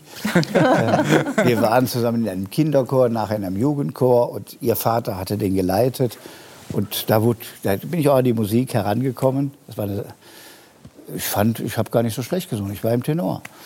Sie waren Tenor? Ja, ja ein, nicht ein Tenor, sondern im Tenor mit 20 anderen, wie man halt in einem Chor singt. Ähm, Herr Laschet, wenn Sie sich vorstellen, dass Sie im September, Ende September zum Kanzler gewählt werden oder Anfang Oktober, meist noch nicht ganz genau wie. Was wird das Erste sein in Ihrer Fantasie, was sich ändern wird in Ihrem Leben? Werden Sie umziehen? Nein, man bleibt ja da wohnen, wo man wohnt. Jeder Bundeskanzler hatte immer seine Wohnung an seinem Wohnungsort und hat natürlich dann eine zweite Wohnung oder Dienstwohnung in Berlin. Werden Sie ein besonderes Coaching machen? Muss ich sicher noch mal auf dieses neue Amt vorbereiten. Und es wird sicher den Lebensrhythmus noch mal ändern. Auch wie frei man sich dann noch bewegen kann oder nicht bewegen kann. Ich genieße das jetzt im Moment sehr, auch mal zum Einkaufen zu gehen, die Kästen wegzubringen, normale Leute zu treffen, äh, zum Abfallhof das Altpapier zu bringen. Das irgendwie habe ich Spaß an solchen Sachen. Vorhin hat Johannes B. Kerner, äh, als das geht da. Vor der, vor, vor der Sendung gesagt, weil Sie aus dem Fenster geschaut haben, Machen Sie das, genießen Sie das? Nachher, wenn Sie Kanzler werden, geht das nicht mehr. Ja, ich fürchte, da wird es eine Lebensqualität ist sicher dann eine andere und keine bessere. Haben Sie nach Ihrer eigenen Einschätzung die Konstitution, um so eine, einen Job anzunehmen? Ja, also dass ich schlafe, komme mit wenig Schlaf aus, fünf, sechs Stunden und ähm, habe hab auch schon viele Nachtsitzungen erlebt. Das wird ja beim Bundeskanzler ist es die körperliche Anstrengung, die man aufbringen muss, die geistige, natürlich in jeder Sekunde auch aus einer bestimmten Grundhaltung Entscheidungen zu treffen. Ähm, ich finde zum Beispiel, muss man eine Grund, also man kann manches nicht lernen, äh, wenn man das Amt hat, sondern man muss. Die Zeit nicht mehr hat. Also ich sage, es ist eine Krise und Sie werden um drei Uhr nachts geweckt. Mhm. Ich finde, dann muss ein deutscher Bundeskanzler sofort europäisch denken und überlegen, wie kriegen wir das zusammen hin. Hm. Wenn er dann eigene Wege stricken will, geht es schon schief. Egal, was am nächsten Morgen die Beamten aufschreiben. Und davon gibt es so ein paar, drei, vier Dinge, die, glaube ich, in dem Amt sehr wichtig sind. Und vieles andere, da gibt es natürlich ja, auch viele, die das vorbereiten, steuern. Es ist, ist, ja nicht von, ist ja nicht rund um die Uhr alles nur eine Person. Wetten Sie noch auf Fußballspiele? Ja. Und warum tun Sie das immer auf unentschiedene Ergebnisse? Also der, ich verfolge gerne Fußballspiele, wenn es irgendwie die Zeit zulässt, wird dann vielleicht auch nachlassen, wenn man Kanzler wäre. Ähm, und es macht noch mal mehr Spaß, wenn man tippt. Wir haben eine Landeslotterie, wo das Geld dann auch in soziale Zwecke fließt. Deshalb macht es besonders Spaß. Und die Quoten, wenn sich jetzt Bayern gegen Bielefeld tippen auf Bayern, das lohnt fast gar nicht zu tippen, weil es ein, zu eindeutig ist. Zu überlegen, welches der Spiele... Aber, aber Mainz gegen Bayern morgen, Sie sind ja Bayern-Fan. Ja, ja gut, aber trotzdem wird die Quote, wenn Sie auf Bayern tippen, nicht so hoch sein. Das stimmt. Ich setze doch immer nur 5 Euro ein, das sind keine gigantischen Summen. Aber zu wissen, welches der Spiele könnte unentschieden ausgehen, ist ein besonderer Reiz. Denn das kann oft in der 92. oder 93. Minute sich noch mal völlig drehen. So, und da ist die Quote immer relativ hoch. Und das ist der Spaß, den ich dabei habe. Das ist ein persönlicher, kleiner, privater Spaß mit Fußball verbunden. Darf ich Ihnen verraten, dass äh, kurz vor Ihrer Wahl zum Kanzler sowohl Angela Merkel als auch Gerhard Schröder bei 3 nach 9 waren? Mhm. Das ist der gute Teil der Geschichte. Der nicht so gute Teil ist, Annalena Baerbock kommt erst noch. Oh. Wir bedanken uns sehr vielen dafür gekommen und danke für dieses Gespräch. Danke.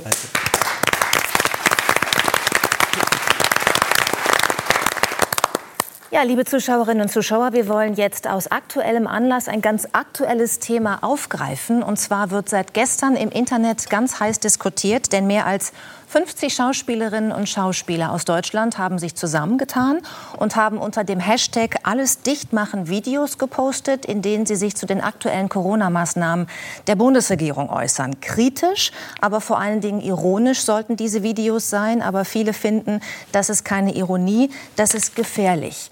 Eins der Videos ist von Schauspieler Jan-Josef Liefers.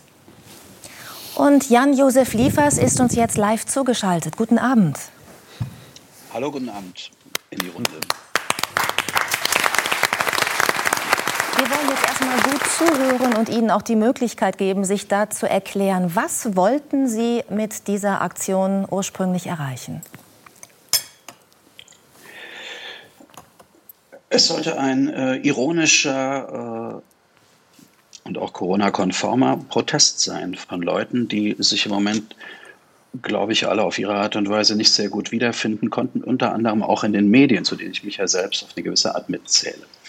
Und äh, es sollte in einer Zeit, wir haben gerade die Infektionsgesetznovelle wieder verabschiedet, äh, wo es nochmal eng wird für alle, Räume öffnen. So würde man vielleicht im Fußball sagen. Und das Bedürfnis danach bestand bei uns allen, die sich da beteiligt haben, gleichermaßen.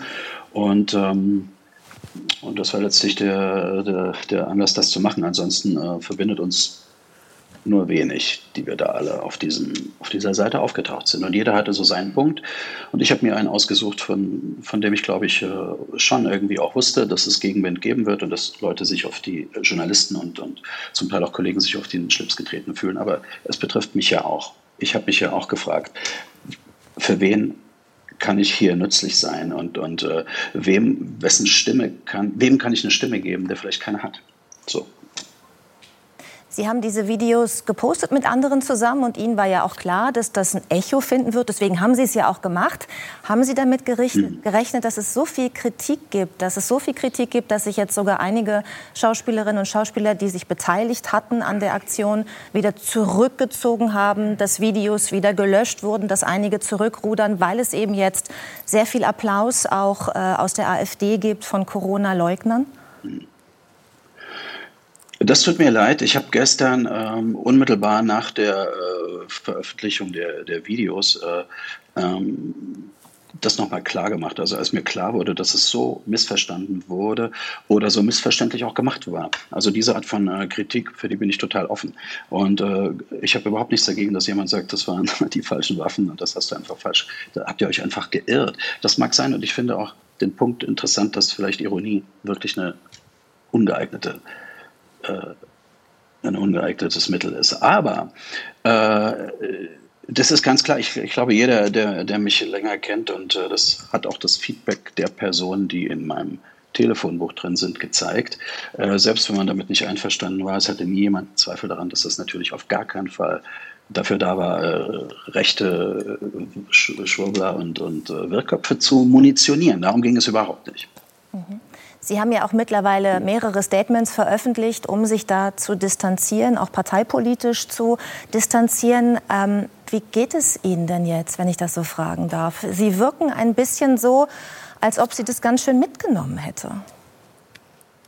Ja, es war ein verrückter Tag. Danke der Nachfrage. Äh, mir, mir geht es ganz gut. Ich bin nach wie vor gesund. Und, ähm, ähm, aber das war natürlich ein, ist natürlich ein turbulenter Tag, sowas. Und äh, ähm, so reinzurasseln in so viele Rechtfertigungssituationen äh, bin ich jetzt auch nicht gewohnt. Aber äh, es ist in Ordnung. Ähm, ich stehe dazu.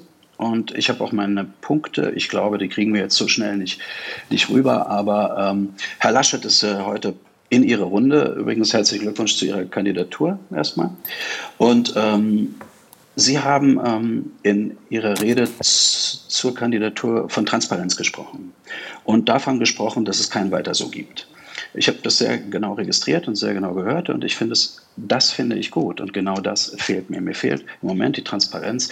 Wie kommt eine Bundesregierung nach so vielen, im Grunde genommen halben, Viertel, ganzen, Dreiviertel Lockdowns nun immer wieder neu auf die Idee, es nochmal zu machen? Es gibt nämlich auch, und das ist mein Punkt ja schon lange, nicht nur ähm, auf der Seite der Erkrankten Trauer und Leid, sondern auch auf der Seite derer, die äh, unter diesen Maßnahmen inzwischen nun wirklich anfangen zu leiden. Und äh, das ist so ein bisschen mal, die, die sehe ich nicht so richtig vertreten. Und wenn man dann was sagt, dann passiert das eben durch so, ich würde mal sagen, ich das Wort, ich sage es jetzt einfach mal so, framing-artige Situation, dass man einfach sofort äh, ziemlich radikal in so Ecken gepusht wird, in denen man gar nicht reingehört. Das fände ich sehr schade, wenn wir Leute, und ich kenne auch einige aus meinem Bekannten- und Freundeskreis, die wir gerade verlieren, die gehen gerade weg. Und das, das tut mir einfach weh. Und für diese Leute gibt es keine Stimme. Und das, vielleicht habe ich mich damit übernommen, das gebe ich gerne zu und äh, ich räume auch gerne ein, äh, also jede Kritik äh, gerne, aber diese diese Art von Stimme wollte ich gerne geben. Schauen Sie mal, äh, mir geht es immer noch ganz gut und ich konnte sogar in dieser Zeit auch arbeiten und, und ich könnte mich zurücklehnen, ich könnte zu Hause sitzen, ich könnte mir eine ruhige äh, Zeit machen und äh, das alles irgendwie an mir vorbeigehen lassen. Aber äh, das, bestimmte Sachen gehen mir eben auch nahe. Bei allen liegen die Nerven blank inzwischen und äh, ich gebe zu, auch bei mir. Darf ich, mhm. darf ich ja, wir würden das jetzt gerne auch einmal öffnen. Und äh, Herr Liefers, weil Sie können uns ja möglicherweise sehen, aber vielleicht nicht so gut hören, wie wir das hier untereinander in der Runde können. Wir würden jetzt gerne das Gespräch einmal öffnen, weil Sie auch Herrn Laschet direkt angesprochen haben und ihm die Möglichkeit geben, da auch einmal Stellung zu beziehen. Herr Laschet. Ja, ich meine nicht ganz allgemein, sondern der, das war ja ein ganz konkreter Punkt, den, den Josef Liefers angesprochen hat, dass er sagt, Äh, es ist richtig, wenn ich das gut verstanden habe, dass man natürlich die im Blick hat, die krank geworden sind, die krank sind und die gar gestorben sind. Aber die Politik und wahrscheinlich meint er auch Medien haben nicht so sehr im Blick jene, die, obwohl nicht krank, unter Corona sehr leiden. Wie geht es, wie, was sagen Sie, Jan-Josef Liefers, zu diesem Punkt? Also erstens, ich muss die Worte da auch sorgsam wägen, äh, weil das ein sehr emotionales Thema ist für viele Menschen. Erstens glaube ich, dass es berechtigt ist, auch die anderen Opfer der Pandemie einmal zu nennen. Kinder, die anderthalb Jahre oft nicht mehr in der Schule waren, die keine Chance haben, aus Distanz zu lernen. Menschen, die in den Suizid gehen, weil sie mit der Situation nicht umgehen können. Alte, die in Altenheimen gestorben sind, weil keine Besucher mehr hinein durften. Und, und, und. Die muss man auch erwägen, erwähnen. Und deshalb war mir immer das Abwägen zwischen diesen Schäden in der ganzen Zeit wichtig. So, das ist aber, jetzt sind die, sind die Maßnahmen richtig. Es gab aber auch Phasen, wo wir Grundrechtseingriffe zurücknehmen mussten und wo das als Öffnung diffamiert wurde. Wenn eine Maßnahme nicht mehr nötig ist, muss man sie auch zurücknehmen. Das ist der sachliche Teil. Der zweite, und das finde ich das Schwierige bei dieser Sache jetzt, man darf das sagen in einem freien Land. Was Jan Josef Liefers Was und Sie die anderen Schauspieler Man muss es nicht teilen. Man kann sagen, es ist geschmacklos. Es ist, ich sage es nicht, aber man kann es sagen. Aber ein früherer Minister der SPD aus Nordrhein-Westfalen hat gesagt, die müssen aus dem öffentlich-rechtlichen Fernsehen raus. Eine unglaubliche Aussage. Man muss diese Meinung vertreten können. Man muss auch in einer so angespannten Situation, in dem das Land ist, in einem freien Land auch eine andere Stimme haben. Und was ganz schlimm ist, wenn jemand sowas sagt, immer gleich sagen, das ist rechts. Von diesen 50 ist keiner AfD, ist keiner rechts. Die haben eine andere Meinung als die Mehrheit. Aber gerade in Krisensituationen ist auch die Minderheitsmeinung, gerade von Künstlern äh, und Intellektuellen und äh, anderen, ist sie wichtig. Ich teile sie nicht, ich mache sie nicht zu eigen. Ich verstehe, was gemeint ist. Aber es muss möglich sein. Herr Laschet, ich würde gerne mal Lisa Federle dazu äh, mit reinholen. Sie sind Ärztin, äh, arbeiten äh, unter anderem in einer Privatpraxis, wo Sie natürlich auch genau die Kinder sitzen haben, die jetzt leiden unter den Folgen der Pandemie und die Menschen mit Depressionen. Und Sie sind andererseits aber auch Initiatorin des Tübinger Wegs, dieses Sonderwegs, wo viel getestet wurde. Sie haben die Tests sogar privat vorfinanziert, um eben mehr Sicherheit zu schaffen in Tübingen und die Menschen ohne Symptome rauszusorgen sortieren, damit es eben keine weiteren Ansteckungen und höhere Inzidenzwerte gibt. Wie beurteilen Sie aus dieser Sicht äh, diese Aktion? Ich weiß, dass Sie befreundet sind mit Jan-Josef Liefers. Also Klar ist es schwierig für Menschen mit einer Ironie zurechtzukommen, aber ich weiß, was der Jan meint, weil er seit Wochen uns unterstützt in Tübingen. Er weiß, worum es geht. Es geht uns in erster Linie darum, Menschenleben zu retten. Das ist mal das allerhöchste Gebot. Ich bin Ärztin und das, äh, da kennt er mich ganz genau und ähm, er denkt genauso. Und das Zweite ist, dass wir natürlich unter anderem auch gesagt haben, wir wollen den Menschen die Möglichkeit bieten, ähm, eine Hoffnung wieder zu bekommen. Hoffnung bedeutet auch noch einen anderen Weg zu suchen, nicht nur den Weg des Zumachens. Ja. Und wir haben ja dieses Projekt schon lange laufen, also seit November. Und ähm, Jan und ich, wir haben uns viel unterhalten darüber. Das ist nicht, ähm, ich weiß auch, dass er sich totale Gedanken macht um Menschen. Wir haben erst vor zwei Wochen darüber geredet, dass wir jetzt was für Kinder machen wollen. Und wir sind gerade bei einem Projekt, wo wir auch mit Sportreportern und so weiter zusammen zusammenarbeiten und versuchen, dass Kinder wieder raus können an, an die frische Luft wenigstens Sport machen. Draußen spricht eigentlich überhaupt nichts dagegen. Und da haben wir uns sehr viel ausgetauscht dazu. Das hat mit Schwurbler oder mit AfD oder sonst was 0,0 zu tun. Und ich finde an dem Beispiel das ganz deprimierend, wie schnell man im Moment bei dieser aufgeheizten Situation, und das hat Armin Laschet gerade auch so gesagt, in irgendeine Ecke gedrückt wird und sogar teilweise bedroht wird. Ja? Also und zwar egal, was du sagst. Und ähm, er hat jetzt nicht gesagt, er will Leute umbringen oder sonst irgendwas. Also ich finde, man spürt da, wie aggressiv die Bevölkerung und auch die, also auch ähm, die ganzen äh, Medien reagieren. Ich meine jetzt gar nicht unbedingt die, die Presse, sondern Facebook und, und wie die Leute sich dann sofort äußern und ein solcher Shitstorm ausbricht über dich, dass überhaupt nicht mehr, eigentlich steht am Ende nicht mehr das, was du vielleicht in dem Fall vielleicht übertrieben oder auch mit dem falschen Mittel, aber was er wollte. Weil ich weiß Sebastian ganz genau, Fitzek kommt aus dem Nicken gar nicht mehr raus. Warum?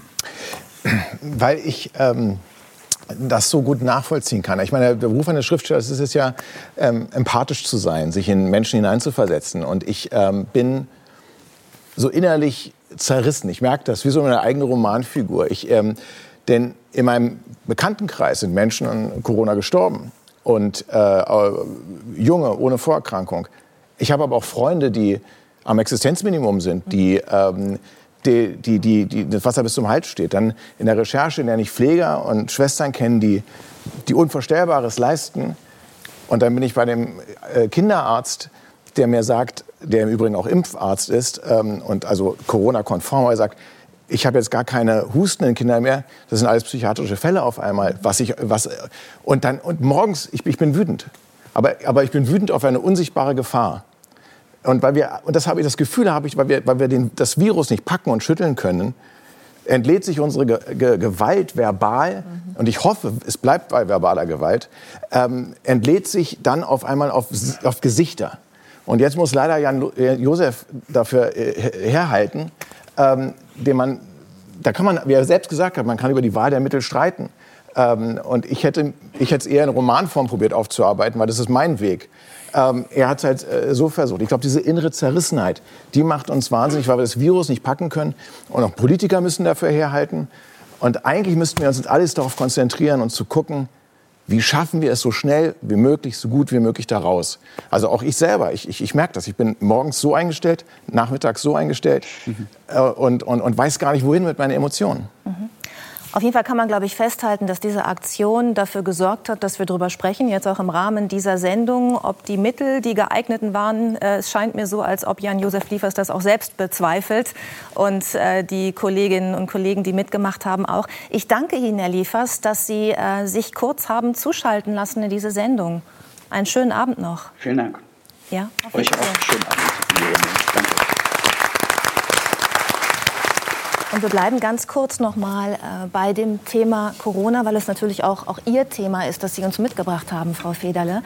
Äh, Sie sagten gerade, dass die Stimmung in den sozialen Netzwerken so angeheizt ist. Ich weiß, dass Sie das auch am eigenen Leibe gerade spüren, denn Sie werden aus der Ecke gerade angegriffen, die diese Aktion von Jan-Josef Liefers jetzt applaudiert, und zwar von Seiten der Corona-Leugner.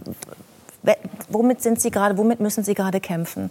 Also ich werde, ich bin zum Beispiel von Attila Hildmann bedroht worden und auch als Pharmahure und was weiß ich, Nazi. Das ist dieser vegane Koch, der inzwischen in der Türkei abgetaucht ist. Genau. genau. Wenn man, also wenn er tatsächlich in der Türkei ist, man weiß es wohl nicht mhm. ganz genau. Die Kriminalpolizei beschäftigt sich auch damit. Ich habe auch anonyme Briefe bekommen ähm, ich würde den Menschen Angst machen und ich würde Corona, ähm, das wäre wie eine Grippe und ob ich noch ganz dicht wäre und so. Und das macht mir auch, also es macht mir nicht für mich persönlich Angst, aber es macht mir so ein bisschen Angst, weil ich merke, wie die Gesellschaft sich immer mehr spaltet. Mhm. Und wir verlieren das Wesentliche eigentlich aus den Augen. Und das Wesentliche ist nämlich das, dass auf der einen Seite Menschen sterben und auf der anderen Seite Menschen, Menschen still sterben. Und zwar in Raten. Und das ist so. Das sehe ich jeden Tag. Ich habe zunehmend, wir haben in Tübingen die Kinderpsychiatrie so voll wie nie zuvor. Wir haben viele junge Menschen, die inzwischen Essstörungen haben. Die, mir hat ein Kollege gestern erst angerufen gesagt, der ist Kollege, ja, der sagt, ich weiß nicht mehr, was ich mit meinen Kindern machen soll. Der eine wird immer fetter und der andere sitzt nur noch vorm Fernseher und ich kriege die nicht mehr in den Griff. Und die gehen auch nicht mehr raus, die haben keine sozialen Vorstellungen mehr. Ich habe einen guten Freund, der mir erzählt hat, dass seine 15-jährige Tochter depressiv jetzt ist, obwohl der das ein behütetes Elternhaus ist. Und ich mag mir jetzt mal ehrlich, das sind alles jetzt behütete Elternhäuser, von denen ich geredet habe. Ich möchte gar nicht mir vorstellen, was mit den Kindern ist, die auch noch sozial schwach dastehen, also die eben ein schwieriges Elternhaus haben, wo die Eltern auch gerade wirklich am Existenzminimum, so wie er gesagt hat, äh, äh, äh ja, entlang schrammen, wo die, wo die Leute Aggressionen haben, wo die mit der Situation nicht zurechtkommen und die sich das vielleicht auch gar nicht erklären können, was gerade passiert in unserer, in,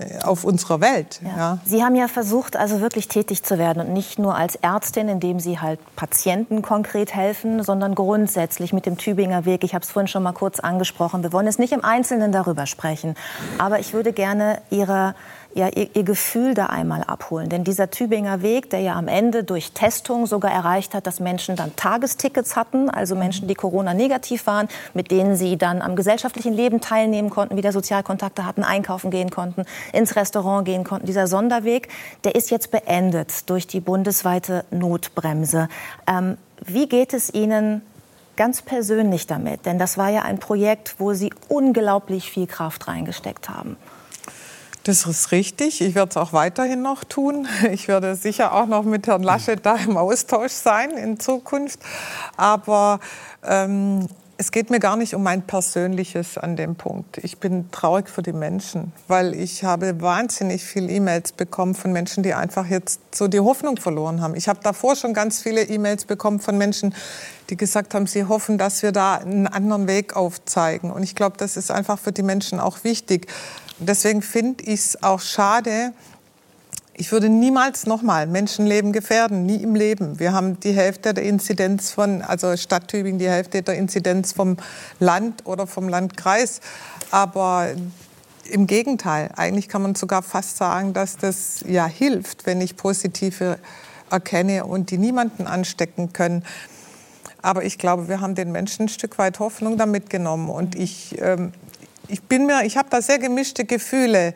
Ich weiß, dass Sie das, Herr Laschet, ja am Anfang eher sogar befürwortet haben und so. Deswegen möchte ich auch jetzt nicht die gesamte Politik dafür verantwortlich machen. Aber ich frage mich natürlich schon, wenn man so ein Projekt hat, was so lange auch schon ich, ich habe ja angefangen im Oktober mit den ganzen Tests und so, wo ich mir so lange Gedanken mache, wo auch dann äh, wirklich die ganze Stadt mitgemacht hat und mitmacht ähm, warum man so ein Projekt beendet, ohne zu schauen, ob es vielleicht auch in der Krise funktionieren würde. Wir haben ja jeden Tag Zahlen. Wir sind wissenschaftlich begleitet. Wir sind total darauf konzentriert. Das kann also nichts passieren.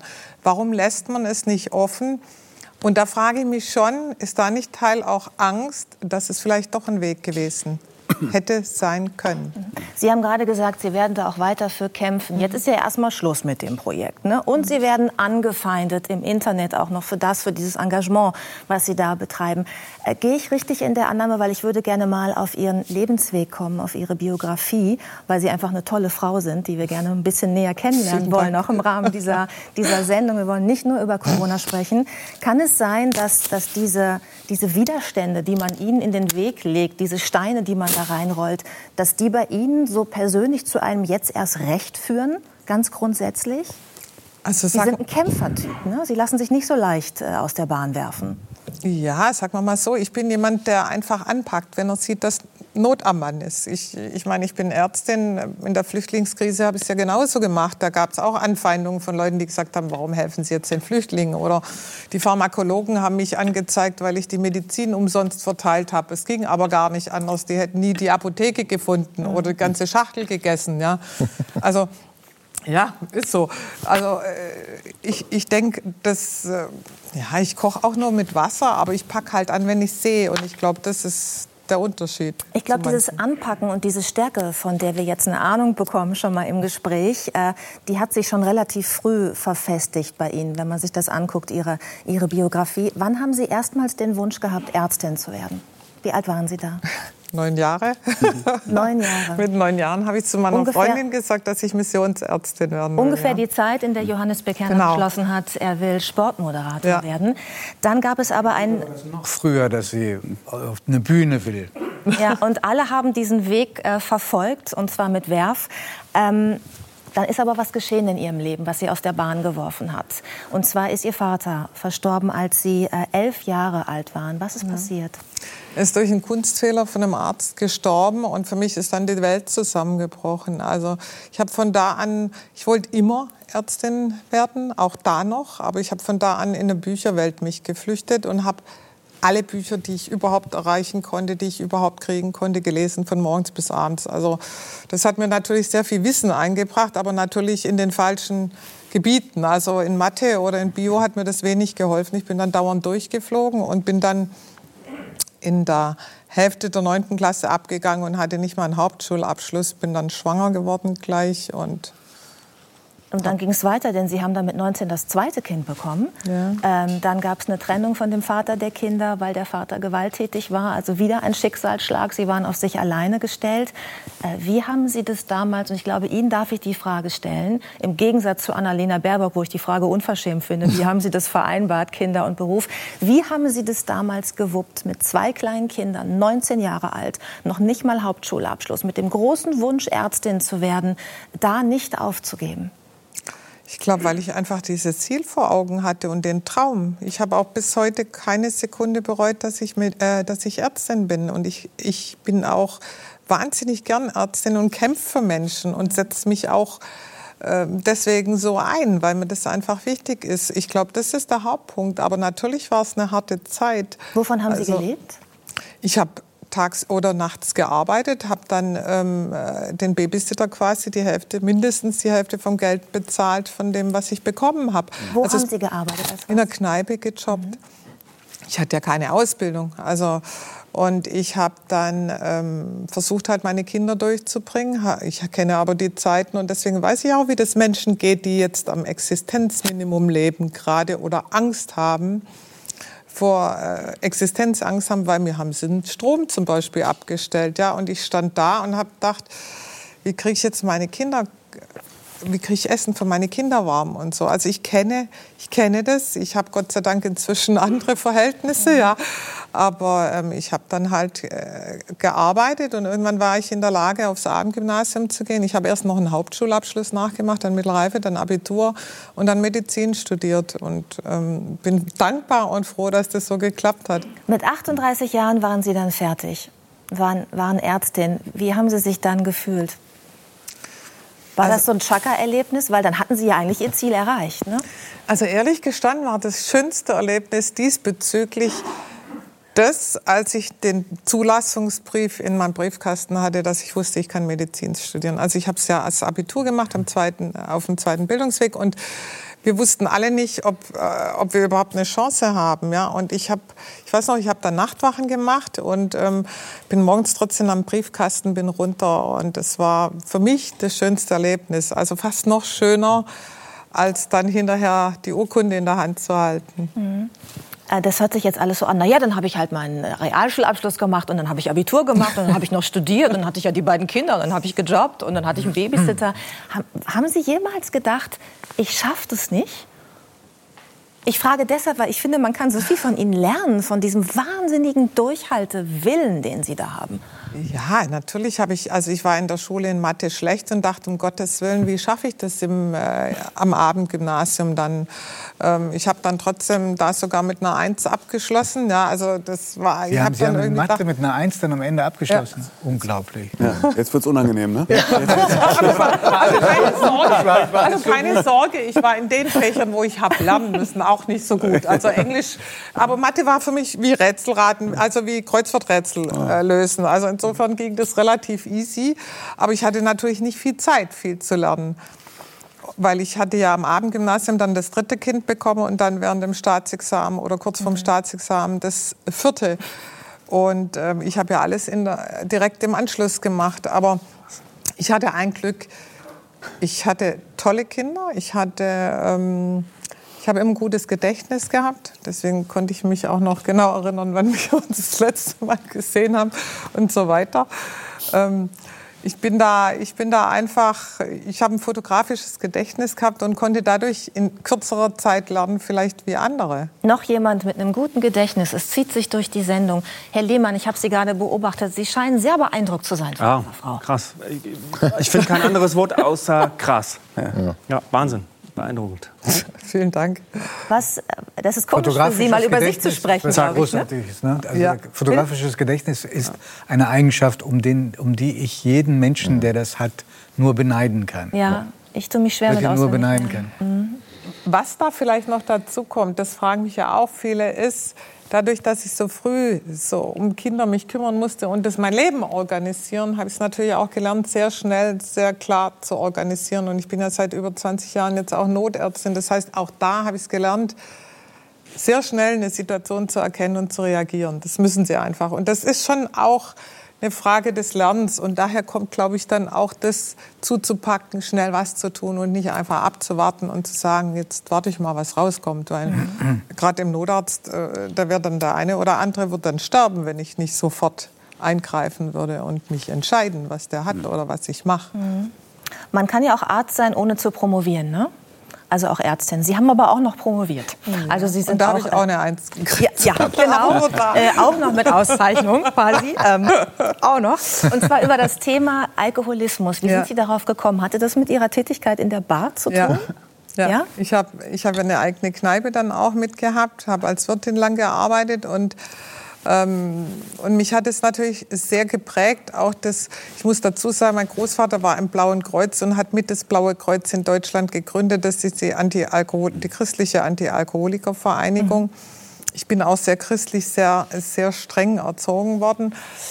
Ähm, nicht? und ähm, ich habe dann halt eine ganz andere Welt kennengelernt. Und ähm, durch diese Welt habe ich natürlich auch die Menschen von vielen verschiedenen Seiten kennengelernt. Also in dieser Kneipe war sowohl Obdachlose wie auch Professoren. Und dann lernst du es auch, mit solchen Menschen umzugehen und dich auch auf die Ebene von denen zu begeben. Und ähm, ich glaube, das hat sehr viel bewirkt in meinem Leben, weil dadurch habe ich irgendwie auch ein sehr gutes Gefühl für Menschen entwickeln können. Ist das auch der Grund, warum Sie heute so gut Netzwerke bilden können? Denn das ist ja auch eins Ihrer Erfolgsgeheimnisse, ne? dass Sie schaffen, auch Menschen für ihre Ideen zu begeistern.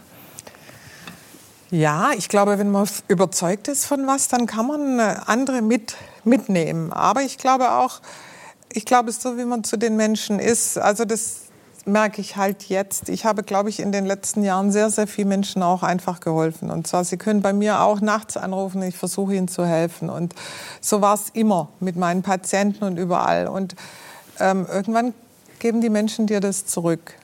Also nicht für mich persönlich, sondern eben dann für solche Projekte. Und das finde ich ganz toll.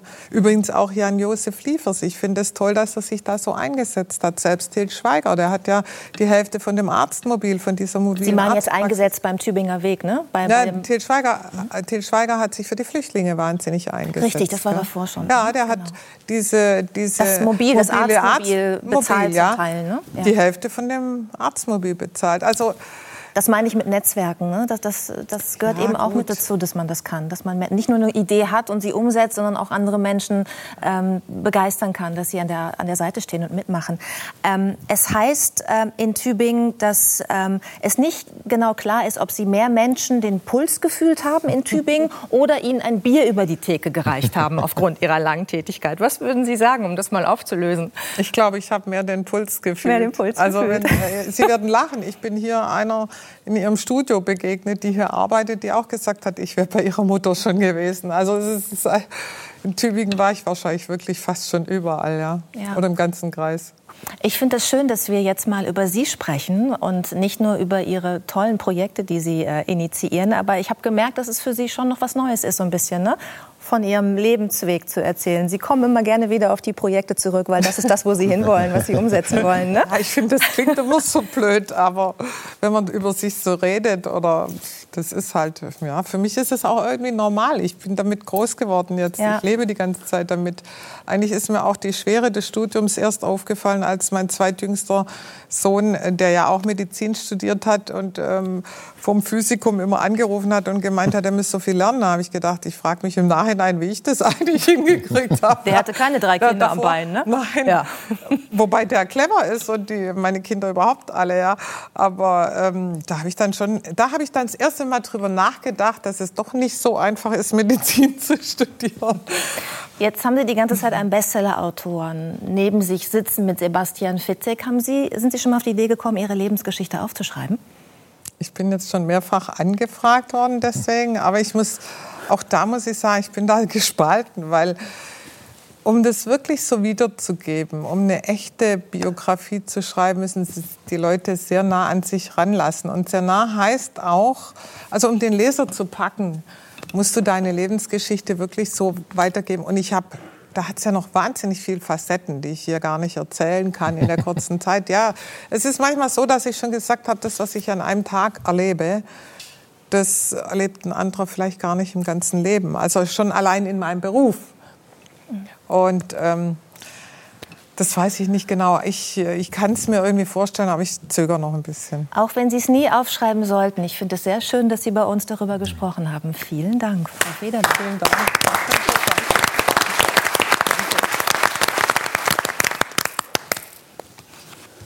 Liebe Zuschauerinnen, liebe Zuschauer, wir haben es ähm, eben auch gerade noch mal gehört. Die meisten hier wussten schon sehr früh, was sie mal machen würden.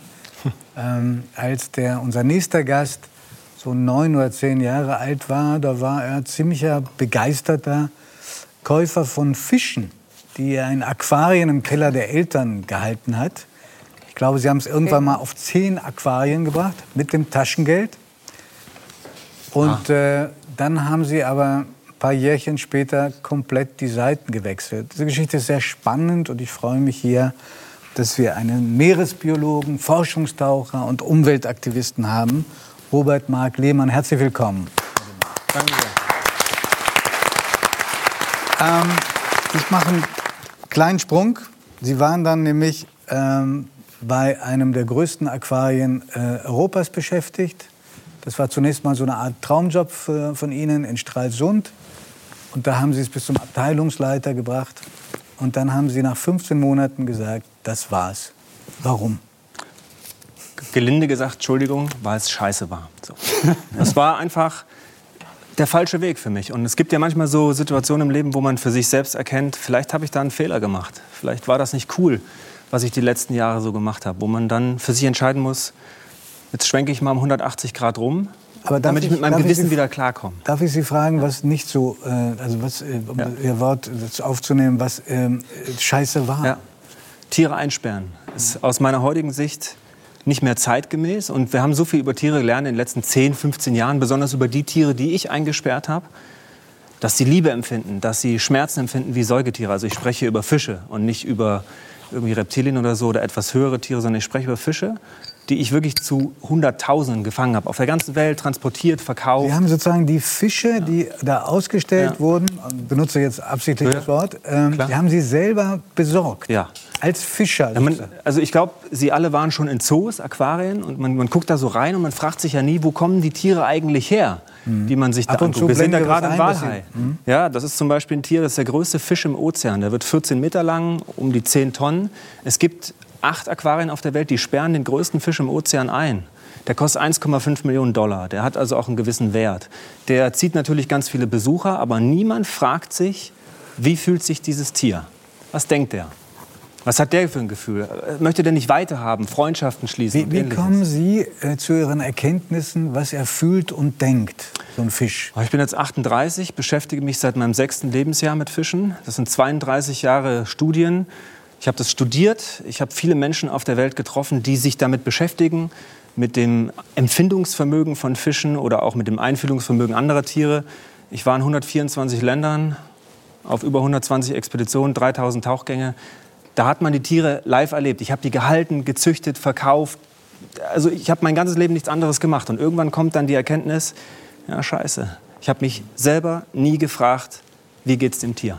Das war ein reines Ego-Gefühl. Ich wollte die haben, ich wollte die gern ausstellen und ich hatte vielleicht eine, eine falsche Vorstellung, was ich da mache. Ich habe immer gedacht, ich habe auch Frau Merkel zum Beispiel durchs Aquarium geführt und habe gedacht, Mensch, jetzt sensibilisiere ich die für ökologische Themen. Das ist das Themen. tollste Bild, was ich von Ihnen gesehen ja. habe. Das ist eine Robbe, die Ihnen zuwinkt. Ja, genau. Größtes deutsches Raubtier. Drei Meter lang, 300 Kilo schwer, die Kegelrobbe. Ja. Mhm.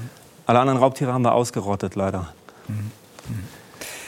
Äh, ich habe durch das Buch, das Sie geschrieben mhm. haben, ähm, auch äh, gelernt, nicht nur, dass die ähm, meisten Fische ähm, überhaupt in Aquarien nicht gezüchtet werden, sondern erstmal ähm, in den Meeren gefangen werden müssen, mhm.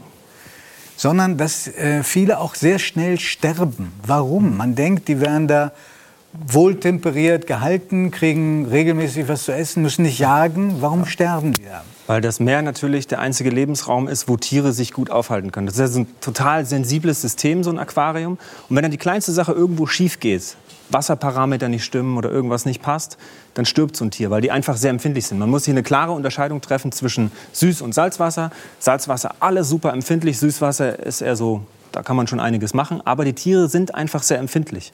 Hm. Und das ist das, was man in den letzten Jahren gelernt hat. Und äh, es ist nicht so, dass die Tiere im Zoo, ich spreche jetzt mal für alle Tiere, immer älter werden oder sich sicher fühlen. Oder das merken wir, glaube ich, alle, wie es uns geht, wenn man eingesperrt ist. Wir haben jetzt aktuell viel Zeit zum Nachdenken, hm. wie sich das so anfühlen könnte für einen Schimpansen, einen Elefanten oder eben auch einen Hai. Ja. Und so fühlt sich so ein Tier eben auch. Lassen Sie das Argument gelten, dass für, für Millionen von Kindern Zoos und auch Aquarien mhm. die erste Berührung war mit Lebewesen, die sie dadurch auch zu lieben gelernt haben? Nein. Das ist wissenschaftlich widerlegt. Da gibt es Studien zu, dass Kinder dümmer aus einem Aquarium oder Zoo herausgehen, als sie vorher hineingegangen sind. Weil es ist eine ganz einfache Geschichte. Sie können sich ja vorstellen, wie es mit Haien ist, im Meer zu tauchen. Da haben sie 14, 15 Haie um sich rum in der Weite, dann verschwinden die wieder in die Nacht oder in die Tiefsee, gehen jagen, pflegen Freundschaften, machen das, was Haie eben so machen. Und im Aquarium, was sehen Sie da von dem Hai? Der schwimmt alleine im Kreis in seinem Becken. Und wenn Sie das jetzt einem Kind zeigen, kriegt das Kind ja eine völlig falsche Vorstellung von dem, was ein Hai eigentlich ist. Und dann finde ich das eigentlich ungerecht, äh, den Kindern zu erklären, guck mal, das ist ein Hai. Und ich habe ja nun jahrelang in verschiedenen Aquarien gearbeitet. Glauben Sie, ein Kind ist rausgegangen und hat gesagt, stopp, Moment, ich habe den Hai gesehen. Umweltschutz und Meeresschutz ist wichtig. Sind Sie alle aus dem Zoo rausgegangen, haben den Eisbären auf seinem blöden Betonfelsen rumlümmeln sehen und haben gesagt, ach Mensch, stimmt, die Pole schmelzen ab, wir müssen was gegen den Klimawandel tun. Hm. Das hat ja keiner jemals gesagt. Das heißt, Zoos und Aquarien sind für mich einfach nur Ausstellungsszenarien, wo Tiere zur Schau gestellt werden für die Menschen, damit man ein gutes Gefühl hat. Und am Ende geht man raus und hat da im Prinzip 24 oder 30 Euro pro Person bezahlt, kauft noch ein Kuscheltier, isst noch schnell eine Currywurst. Und dann hat man eben den schönen Tag im Zoo gehabt und die Tiere bleiben da hocken. Und Was sagen denn Ihre ehemaligen Kolleginnen und Kollegen in Stralsund und anderswo, wenn Sie sie, ich weiß nicht, ob Sie noch Kontakt haben, ja, wenn Sie sich begegnen? Wie, was sagen die Ihnen? Ja, früher haben die Leute zu mir gesagt, äh, ich bin der Blödmann, weil ich Tiere einsperre. Und heute bin ich derjenige, der das zu den anderen sagt. Ihr seid die Blödmänner, weil ihr Tiere einsperrt. Also ich kann das ja auch verstehen. Man, man, möchte die gerne haben und man hat diesen Gedanken, dass man damit die Welt verändert und Bewusstsein bei Kindern schafft. Aber ich finde. Also Sie beschimpfen die jetzt. Ja, und also ich, ich, ich, ich beschimpfe die, nicht. Sagen die denn was nee. zu Ihnen? Ja, ja klar. Natürlich kriege ich Hass-E-Mails oder Verleumdung. Und da finde ich es immer schade, das haben wir ja schon diskutiert, dass es dann immer auf die persönliche Ebene geht, die ich völlig inakzeptabel finde. Für mich kann man Argumente widerlegen oder sagen, nee, ich habe da ein anderes Paper gelesen, da ist eine andere wissenschaftliche Erkenntnis rausgekommen, hier guck dir das mal an. Dann haben wir ein Argument, einen Diskurs. Aber persönlich, da, das mache ich persönlich nicht. Und das widerfährt mir natürlich im Internet, das wissen wir alle. YouTube und Facebook-Kommentare, das braucht man sich nicht durchlesen, wenn man sagt, Fische spüren Schmerzen, was da rauskommt. Wir sehen jetzt hier gerade einen Mondfisch, den ich persönlich selber auch gehalten habe, einen der empfindlichsten Fische. Irrsinnig schwer, auf Irrsinnig schwer. Zwei Tonnen. Der größte Knochenfisch im Ozean, wird zwölf Quadratmeter groß, drei Tonnen schwer, legt die meisten Eier, drei Millionen pro Tag. Und ist ein tolles Tier. Und wenn man den ausstellt, zieht man natürlich viele, viele Leute ins Aquarium. Aber den habe ich genau sechs Monate halten können. Und dann? War er tot. Und Weil, in der Natur, warum? warum? Na, der ist, die, die Flossen sind ihm vergammelt. Mhm. Meine Chefin fand die aberwitzige Idee, ganz gut, ihm Socken, Kindersocken über die Flossen zu stülpen, dass die anderen Fische das nicht anfressen. Darunter ist das gegammelt. Das war befestigt mit Kabelbindern. Und aus der heutigen Retroperspektive sage ich, sag mal, was haben wir denn da eigentlich gemacht? Seid ihr irre? Dieses Tier wird im, im Ozean 100 Jahre alt mhm. und im Aquarium sechs Monate. Aber in den sechs Monaten kamen 10, 12, 14.000 Leute täglich, haben sich das Tier angeschaut und sind rausgegangen und haben gesagt, Mensch, habe ich mal einen Mondfisch gesehen. Ach, wie schön. Keiner hat mehr gesagt, ach, jetzt schütze ich mal das Meer oder ich interessiere mich für ökologische Themen. Das passiert ja nicht. Das passiert, wenn Sie mit Ihren Kindern, das können Sie vielleicht bestätigen, äh, auf eine Wiese gehen und denen mal einen Schmetterling zeigen. Oder im Misthaufen mal einen Engerling oder einen Wurm rausbuddeln. Oder, keine Ahnung, ein Insektenhotel oder ein Meisenknödel aufhängen. Und dann freut man sich, dass es irgendwie so schöne Natur in Deutschland gibt, die schützenswert ist. Gehen Sie nicht in den Zoo und in Aquarien. Aber jetzt hat ja nicht jeder die Möglichkeit, mit Ja. seinem Kind tauchen Schönes zu gehen, Ja. irgendwie nach Mauritius zu fliegen und zu sagen, guck dir mal die tollen Unterwasserriffs an. Meinen Sie denn nicht, dass für solche exotischen Dinge, auch im Eisbär, dass es vielleicht wirklich auch helfen kann bei dem einen oder anderen, wenn er mal die Nähe hat, ein Erlebnis mit einem Affen sehen kann, wie ähnlich ist der, der imitiert mich, wenn ich vor dem Gehege sitze? Gottes Willen. Ist das überhaupt kein, gar kein Argument für Sie? Ne? null. Null. Also wenn man sich mal einen Menschenaffen anschaut im Zoo, nehmen Sie sich mal die Gelegenheit, jetzt mit diesen Informationen einen Menschenaffen im Zoo sich anzuschauen. Die sind ja wie wir. Ob das ein Gorilla ist oder ein Schimpanse oder ein Orang-Utan. Die werden sich hinter ihrem Glas oder in ihrem Gehege von ihnen abwenden. Das heißt, die schämen sich auch für das angegafft werden. Die empfinden, genau wie, wie Sie alle, die hier sitzen, Einsamkeit, Scham, Liebe. Die haben Bedürfnisse exakt wie wir. Und das müssen die da auf 150 Quadratmetern ausleben, in einer Gruppe, die sich nicht selbst auferlegt haben, Freunde, die sich nicht selbst gesucht haben. Und alles nur dafür, dass da eine, eine Tafel steht mit Schimpansen leben in Afrika, sind bedroht und äh, das Kind geht raus und sagt, oh, wir haben Affen gesehen und die ganzen Kinder stehen davor, uh, uh, uh, und, und klopfen an die Scheibe.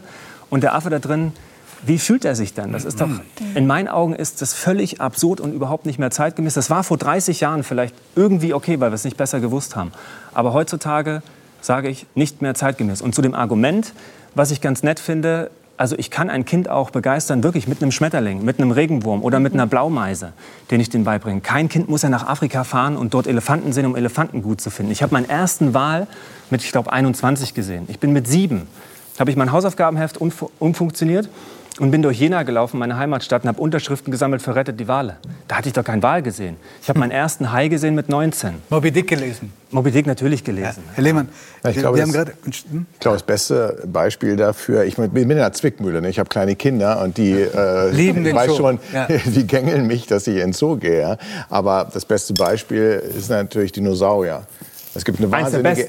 Wahnsinnige Empathie für Dinosaurier auf der gesamten Welt von Ja. kleinen Kindern. Aber noch, ich hoffe, noch nie ist ein, klein, ein kleines Kind einem Dinosaurier begegnet. Also insofern, das, Ja. das kann ich schon nachvollziehen.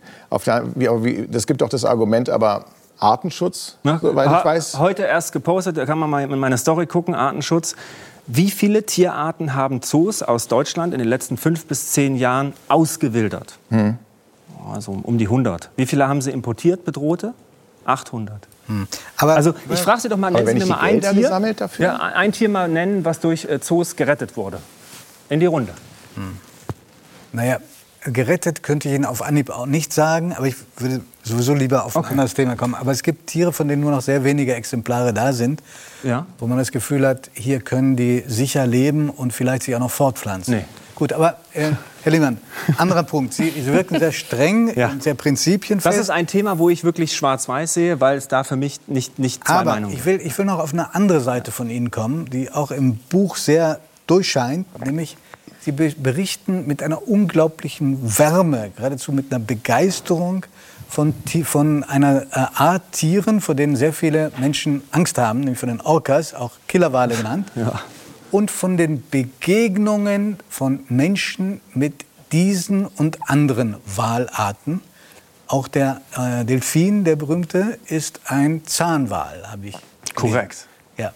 Warum sind Orcas so toll? Sie schreiben sogar, die sind uns ähnlich. Naja, 37 Grad Körpertemperatur, Menopause mit 45, zwei, drei Kälber im Leben. Die werden so um die 80 Jahre alt, Herzschlag 60 pro Minute, leben in Familienverbänden, haben Esskultur, eigene Sprache, Dialekte. Dialekte, woher wissen Sie, dass die Dialekte haben? Naja, man kann ja die Sprache von Walen analysieren. Die nimmt man auf, vergleicht die und dann hat jeder eigene Wahlverband einen eigenen Dialekt. Die Wale in Neuseeland sprechen eine andere Sprache als Wale in Japan von derselben Art, also von der Art Orca. Und jetzt stellen Sie sich mal vor, die packt man zusammen in ein Becken und die sollen dann Konflikte lösen. Wie mit Söder und Laschet. Becken. Dialekt funktioniert nicht. Und was ich, und wa was ich noch schön finde, die wir, Was sagten Sie gerade, Herr Wir haben es gelöst. Genau. Gelöst. Und ich sage über die Orcas immer noch, die werden genau wie wir aktuell von einer Leitkuh geführt. Denn immer das älteste, intelligenteste Weibchen führt den Orca-Verband an. Das finde ich ganz gut. Die machen keine Kriege, die haben keine großen Konflikte, weil sich eben die Kühe darum kümmern, was Phase ist. Und das mag ich an den Orcas sehr. Und die, die könnten uns eigentlich fressen, machen sie aber nicht. Und es gibt keinen einzigen Unfall mit einem Orca in der freien Natur. In Gefangenschaft vier Todesfälle, über 400 Attacken auf Menschen.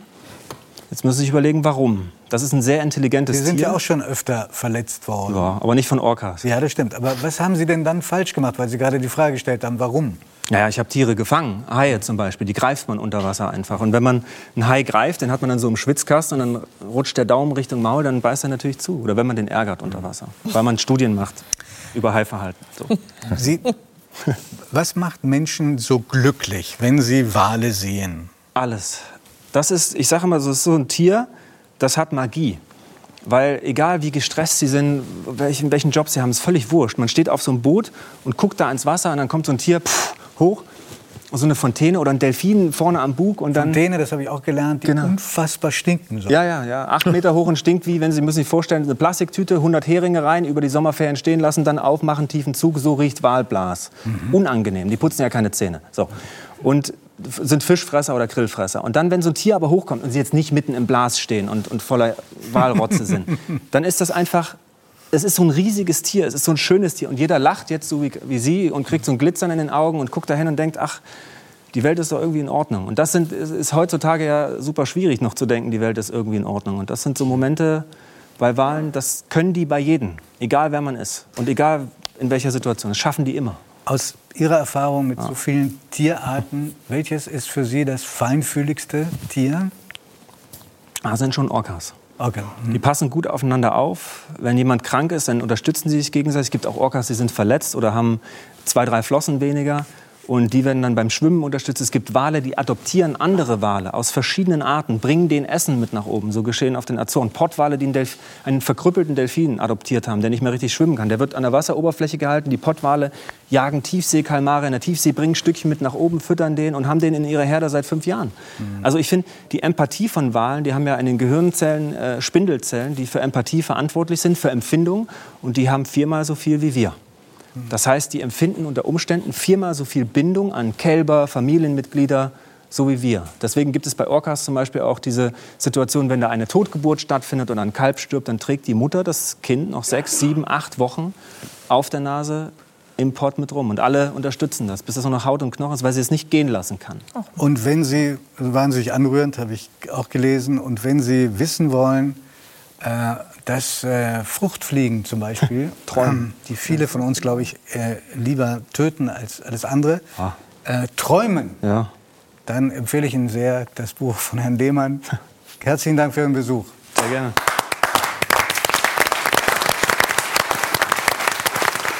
So, wenn es jetzt gut läuft, dann werden wir jetzt eine völlig neue Seite von einem Mann kennenlernen, den wir alle in einer Schublade verortet hatten. Und zwar in der Schublade Krimi-Bestseller-Autor und zwar auf Weltniveau. Und er selbst hat die Schublade geöffnet. Herzlich willkommen nochmal, Sebastian Fitzek. Ja, nächste Woche erscheint das neue Buch. Äh, der erste letzte Tag. Es ist kein Thriller. Ja.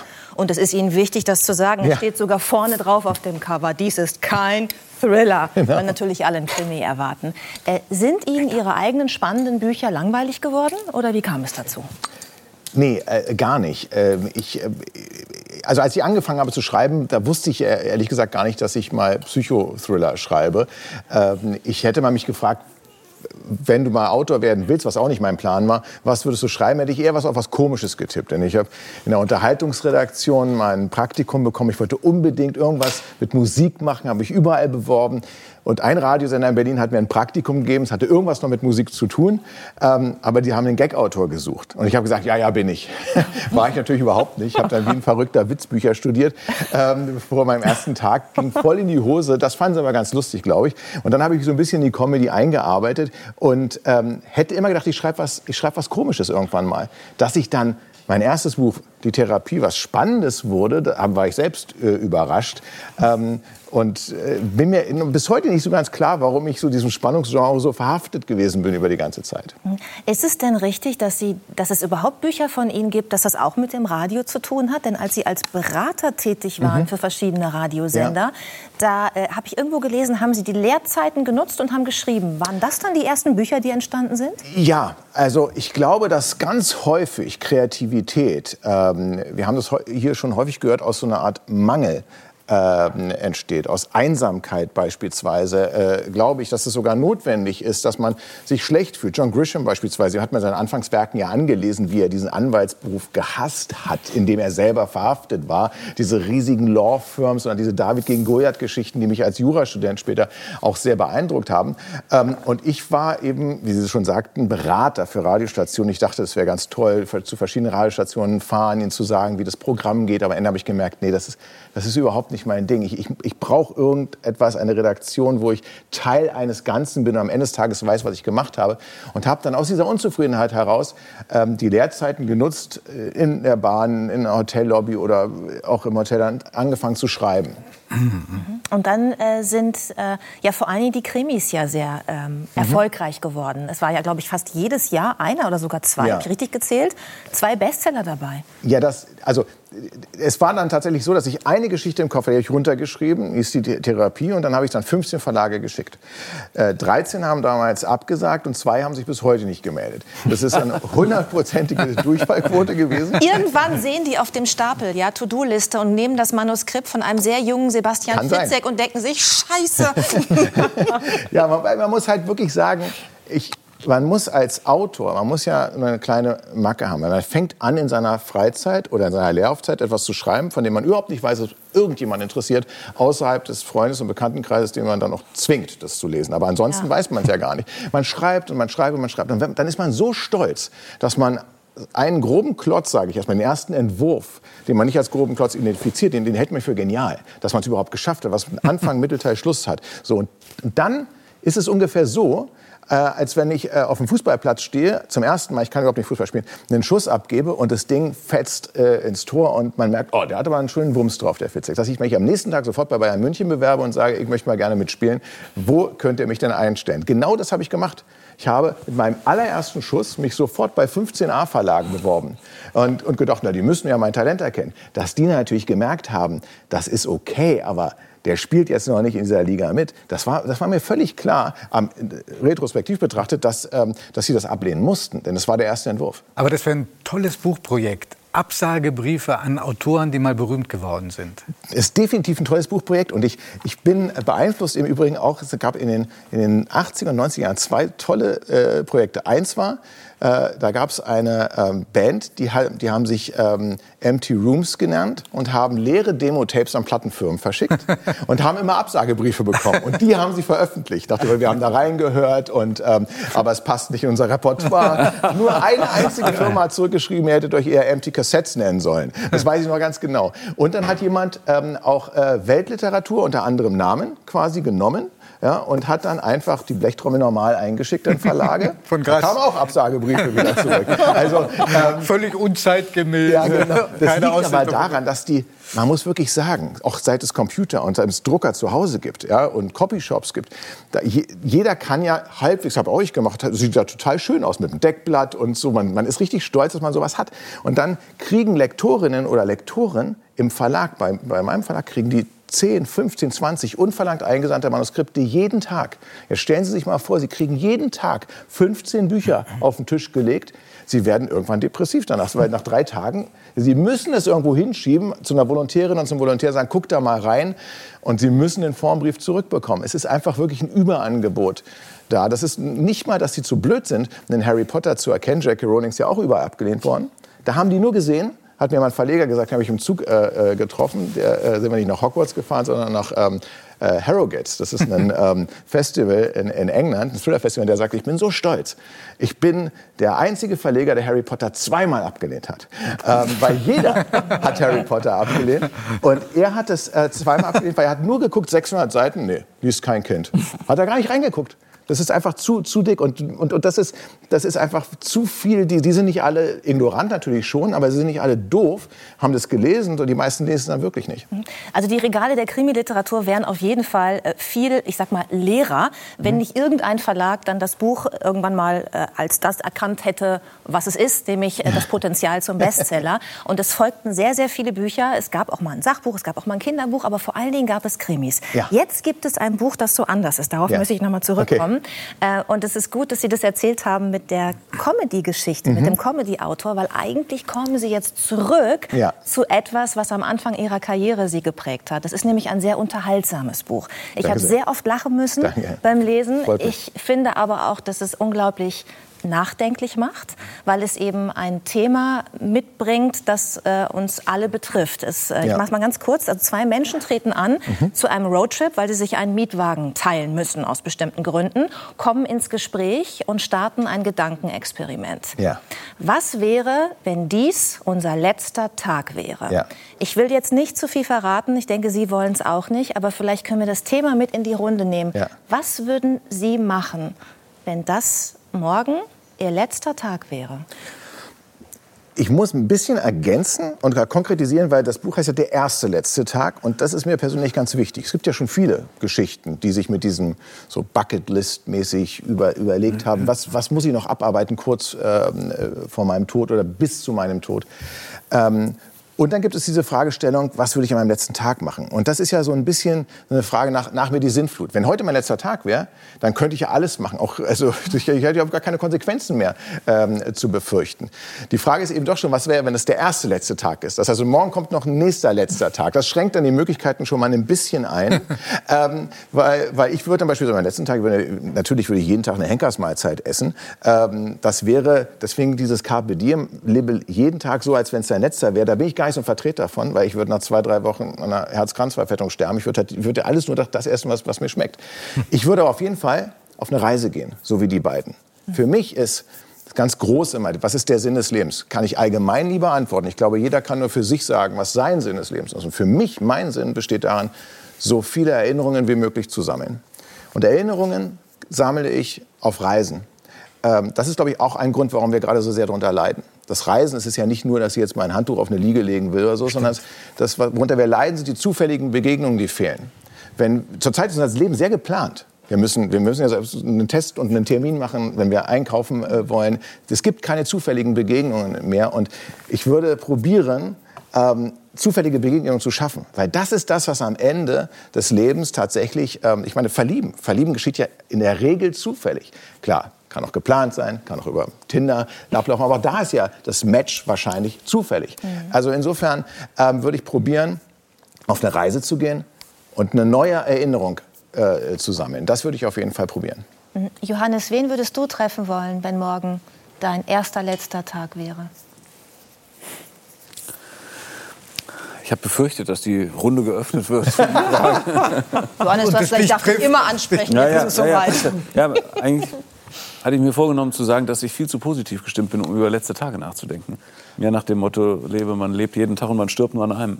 Ja, das ist ja auch das Motto äh, von Sebastian Fitzek. Der sagt, man muss eigentlich nicht- sein Leben so leben, als wäre es das letzte Ich könnte jetzt nicht Leben. Wiener Schnitzel sagen oder stimmt. sowas oder irgendeinem Kumpel. Ich finde oder- die, ich find die Frage auch so irritierend, weil wenn du es weißt, bist du doch wie vom Donner ge gerü- gerührt. Und fängst nicht an zu sagen, ich mache die schönsten. Dinge, die ich mir nur vorstellen kann. Ich, war, ich bin, mir, bin mir da erst nicht so sicher. Erstmal, es gibt einen ganz Das war kein Angriff auf Also, Sie. nein, nein, nein, also, es ist auch gar keine Verteidigung, sondern ich würde, würde sagen, es gibt einen wunderbaren Popsong, ähm, der heißt If the World Was Ending. Also wenn die Welt jetzt äh, zu Ende wäre. Und ein ehemaliges Liebespaar, das ist ein Duett, ähm, erlebt in äh, Los Angeles einen Earthquake, äh, also einen, einen, einen, ähm, Erdbeben. ein Erdbeben. Und denken beide drüber nach, danke sehr, ähm, wenn heute der letzte Tag wäre, if the world was, also wenn es zu Ende wäre, dann würdest du doch rüberkommen, oder? Dann würden wir uns doch noch mal treffen. Ähm, und dann wäre doch egal, was davor Das war. ist ein wunderschöner und, Song. Und das, und das finde ich ein tolles Motiv, dass man sich überlegt, fast ist nämlich wichtiger nicht, was mache ich an dem Tag, und darauf läuft das Buch hinaus, sondern Wie? mit wem verbringe ich den letzten Tag. Ich glaube, das ist die alles entscheidende Frage, ähm, die, die sich jeder dann zwangsläufig stellen wird. Letztlich ist es ja auch eine Beschäftigung natürlich nicht nur mit dem letzten Tag, sondern mit dem Ende des Lebens, auch mit dem Tod, was Sie Ja. da betreiben in Richtig. dem Buch. Und das ist ja eigentlich auch ein verbindendes Element zu Ihren anderen Büchern, in denen es auch um, um Tod geht. Definitiv. w- warum ist das so ein wichtiges Thema für Sie? Also Der- wollen Sie es enttabuisieren oder treibt es Sie einfach um? Warum dreht sich so viel um den letzten Tag, Tod, Ende? Ja gut, der, der Tod, Steve Jobs hat ja mal gesagt, das ist die beste Erfindung des Lebens. Der, der, der Tod, wenn er überhaupt einen Sinn hat, ist ja so, dass wir an ihm uns messen und unsere Prioritäten im Leben daran ausrichten. Das ist ja gerade das Problem, was wir durch den Real-Time-Thriller, um es mal neudeutsch zu sagen, den wir alle leben hier, der Pandemie haben. Wir müssen auf einmal, wir sind auf einmal Protagonisten in einem Thriller. Wir sind reingeworfen worden und jetzt müssen wir gucken, was ist uns wirklich wichtig im Leben? Was vermissen wir? Was wollen wir wieder zurückbekommen? Das sind entscheidende Themen, die in der Komödie genauso wie in einem Krimi sind. Und, und, und ich glaube, wa- warum wir, die große Frage, haben wir auch heute schon besprochen, warum wir viele von uns so verrückt spielen in verschiedenen Richtungen und unsere Emotionen gar nicht mehr kontrollieren können, liegt daran, dass wir jeden Tag jetzt mit dem Tod konfrontiert werden. Das ist völlig anormal. Dass wir, wenn ich früher rausgegangen bin, habe ich nicht in jedem meiner Mitbürger einen potenziellen todbringenden Virusträger gesehen. Sehe ich aber heute. Mein, selbst wenn ich nicht dran denke, mein Unterbewusstsein sagt mir doch sofort Maskenträger oder testen. Jeden Tag muss ich mich quasi mit meinem Tod auseinandersetzen. Ich glaube, dafür ist der Mensch nicht geschaffen. Ich glaube, das macht, das bringt das Beste beispielsweise hervor, dass man sagt, ich möchte Menschen helfen. Es bringt das Schlechteste bei den Menschen hervor. Beides. Und Max Frisch hat irgendwann mal gesagt, Erfolg verändert den Menschen nicht, er entlarvt ihn. Und ich glaube, genau das gilt auch für Gewalt. Für, oder, oder für die Pandemie. Die Pandemie verändert den Menschen wahrscheinlich nicht, aber sie entlarvt ihn. Ist er jemand, der anpackt? Ist er jemand, der helfen will, der das Herz am rechten Fleck hat? Oder ist er jemand, der zu tief unsicher ist, der Angst hat, was ich auch gar nicht verdammt will, ich habe ich hab ja auch Angst, der, der sich irgendwie freistrampeln ähm, Können Sie mit dem will. Satz was anfangen, den Sebastian Fitze gerade gesprochen hat? Also Max Frisch zitierend, Erfolg verändert den Menschen nicht, er entlarvt ihn. Ja, ich glaube, ein guter Satz. Er hat das ja aber jetzt nicht nur für den Erfolg gesagt, sondern für jede Lebenssituation. Ja. Und in der jetzigen spürt man das wirklich. Der eine wird aggressiv, äh, der andere fängt an, den Nachbarn zu beobachten. Genau. Der dritte ruft aus dem Fenster an, wenn das Kind auf dem Spielplatz ist, obwohl es verboten ist. Äh, der vierte, wir haben mit Jan-Josef Liefers eben gesprochen, äh, ja, Und ich glaube, wir müssen das aber akzeptieren. kann nicht mehr den Diskurs führen.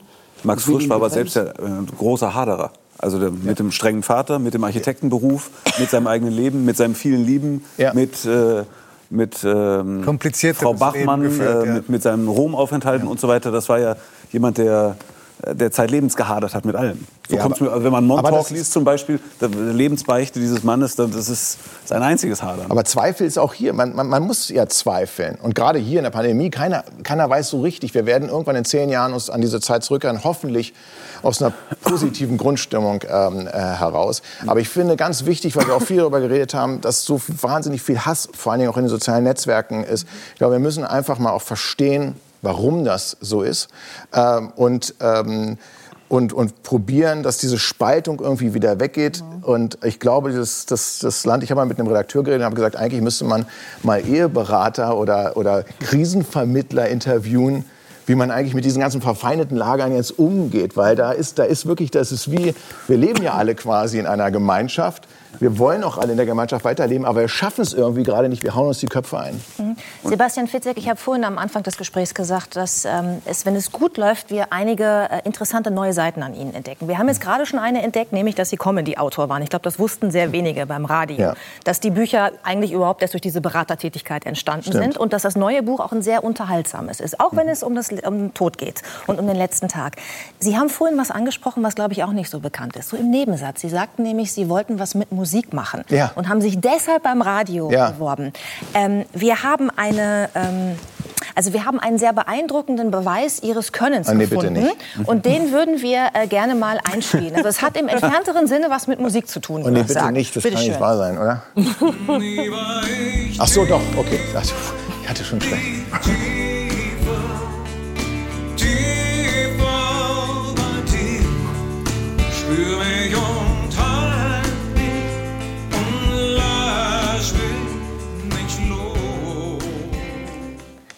Sie haben die Rassel gespielt bei Peter Ja, Maffay. also es war noch ein bisschen mehr. Rimshot, Bassdrum und, und ähm, äh, ja, den Shaker äh, äh, tatsächlich. Es ist das, also so nah bin ich noch nie in meiner Rockstar-Karriere. Aber einer ist, noch, einer ist noch näher gekommen. Nämlich ähm, Armin Laschet, haben Sie noch die Lederjacke von Peter Maffay? Ja, Tragen Sie die auch noch? also wir sind ganz gut befreundet und diese Sache mit der Lederjacke ist entstanden. Wir haben an den Jugendaustausch mit Israel wieder angestoßen, waren zusammen in Israel, Okay. das ein Bild, ja, aber nicht aus Israel. Und dann haben wir zu später Stunde unsere jeweiligen Klamotten getauscht. Er hat die Anzugjacke gekriegt und ich habe die Lederjacke gekriegt und die hat er mir dann zu einem besonderen Geburtstag geschenkt.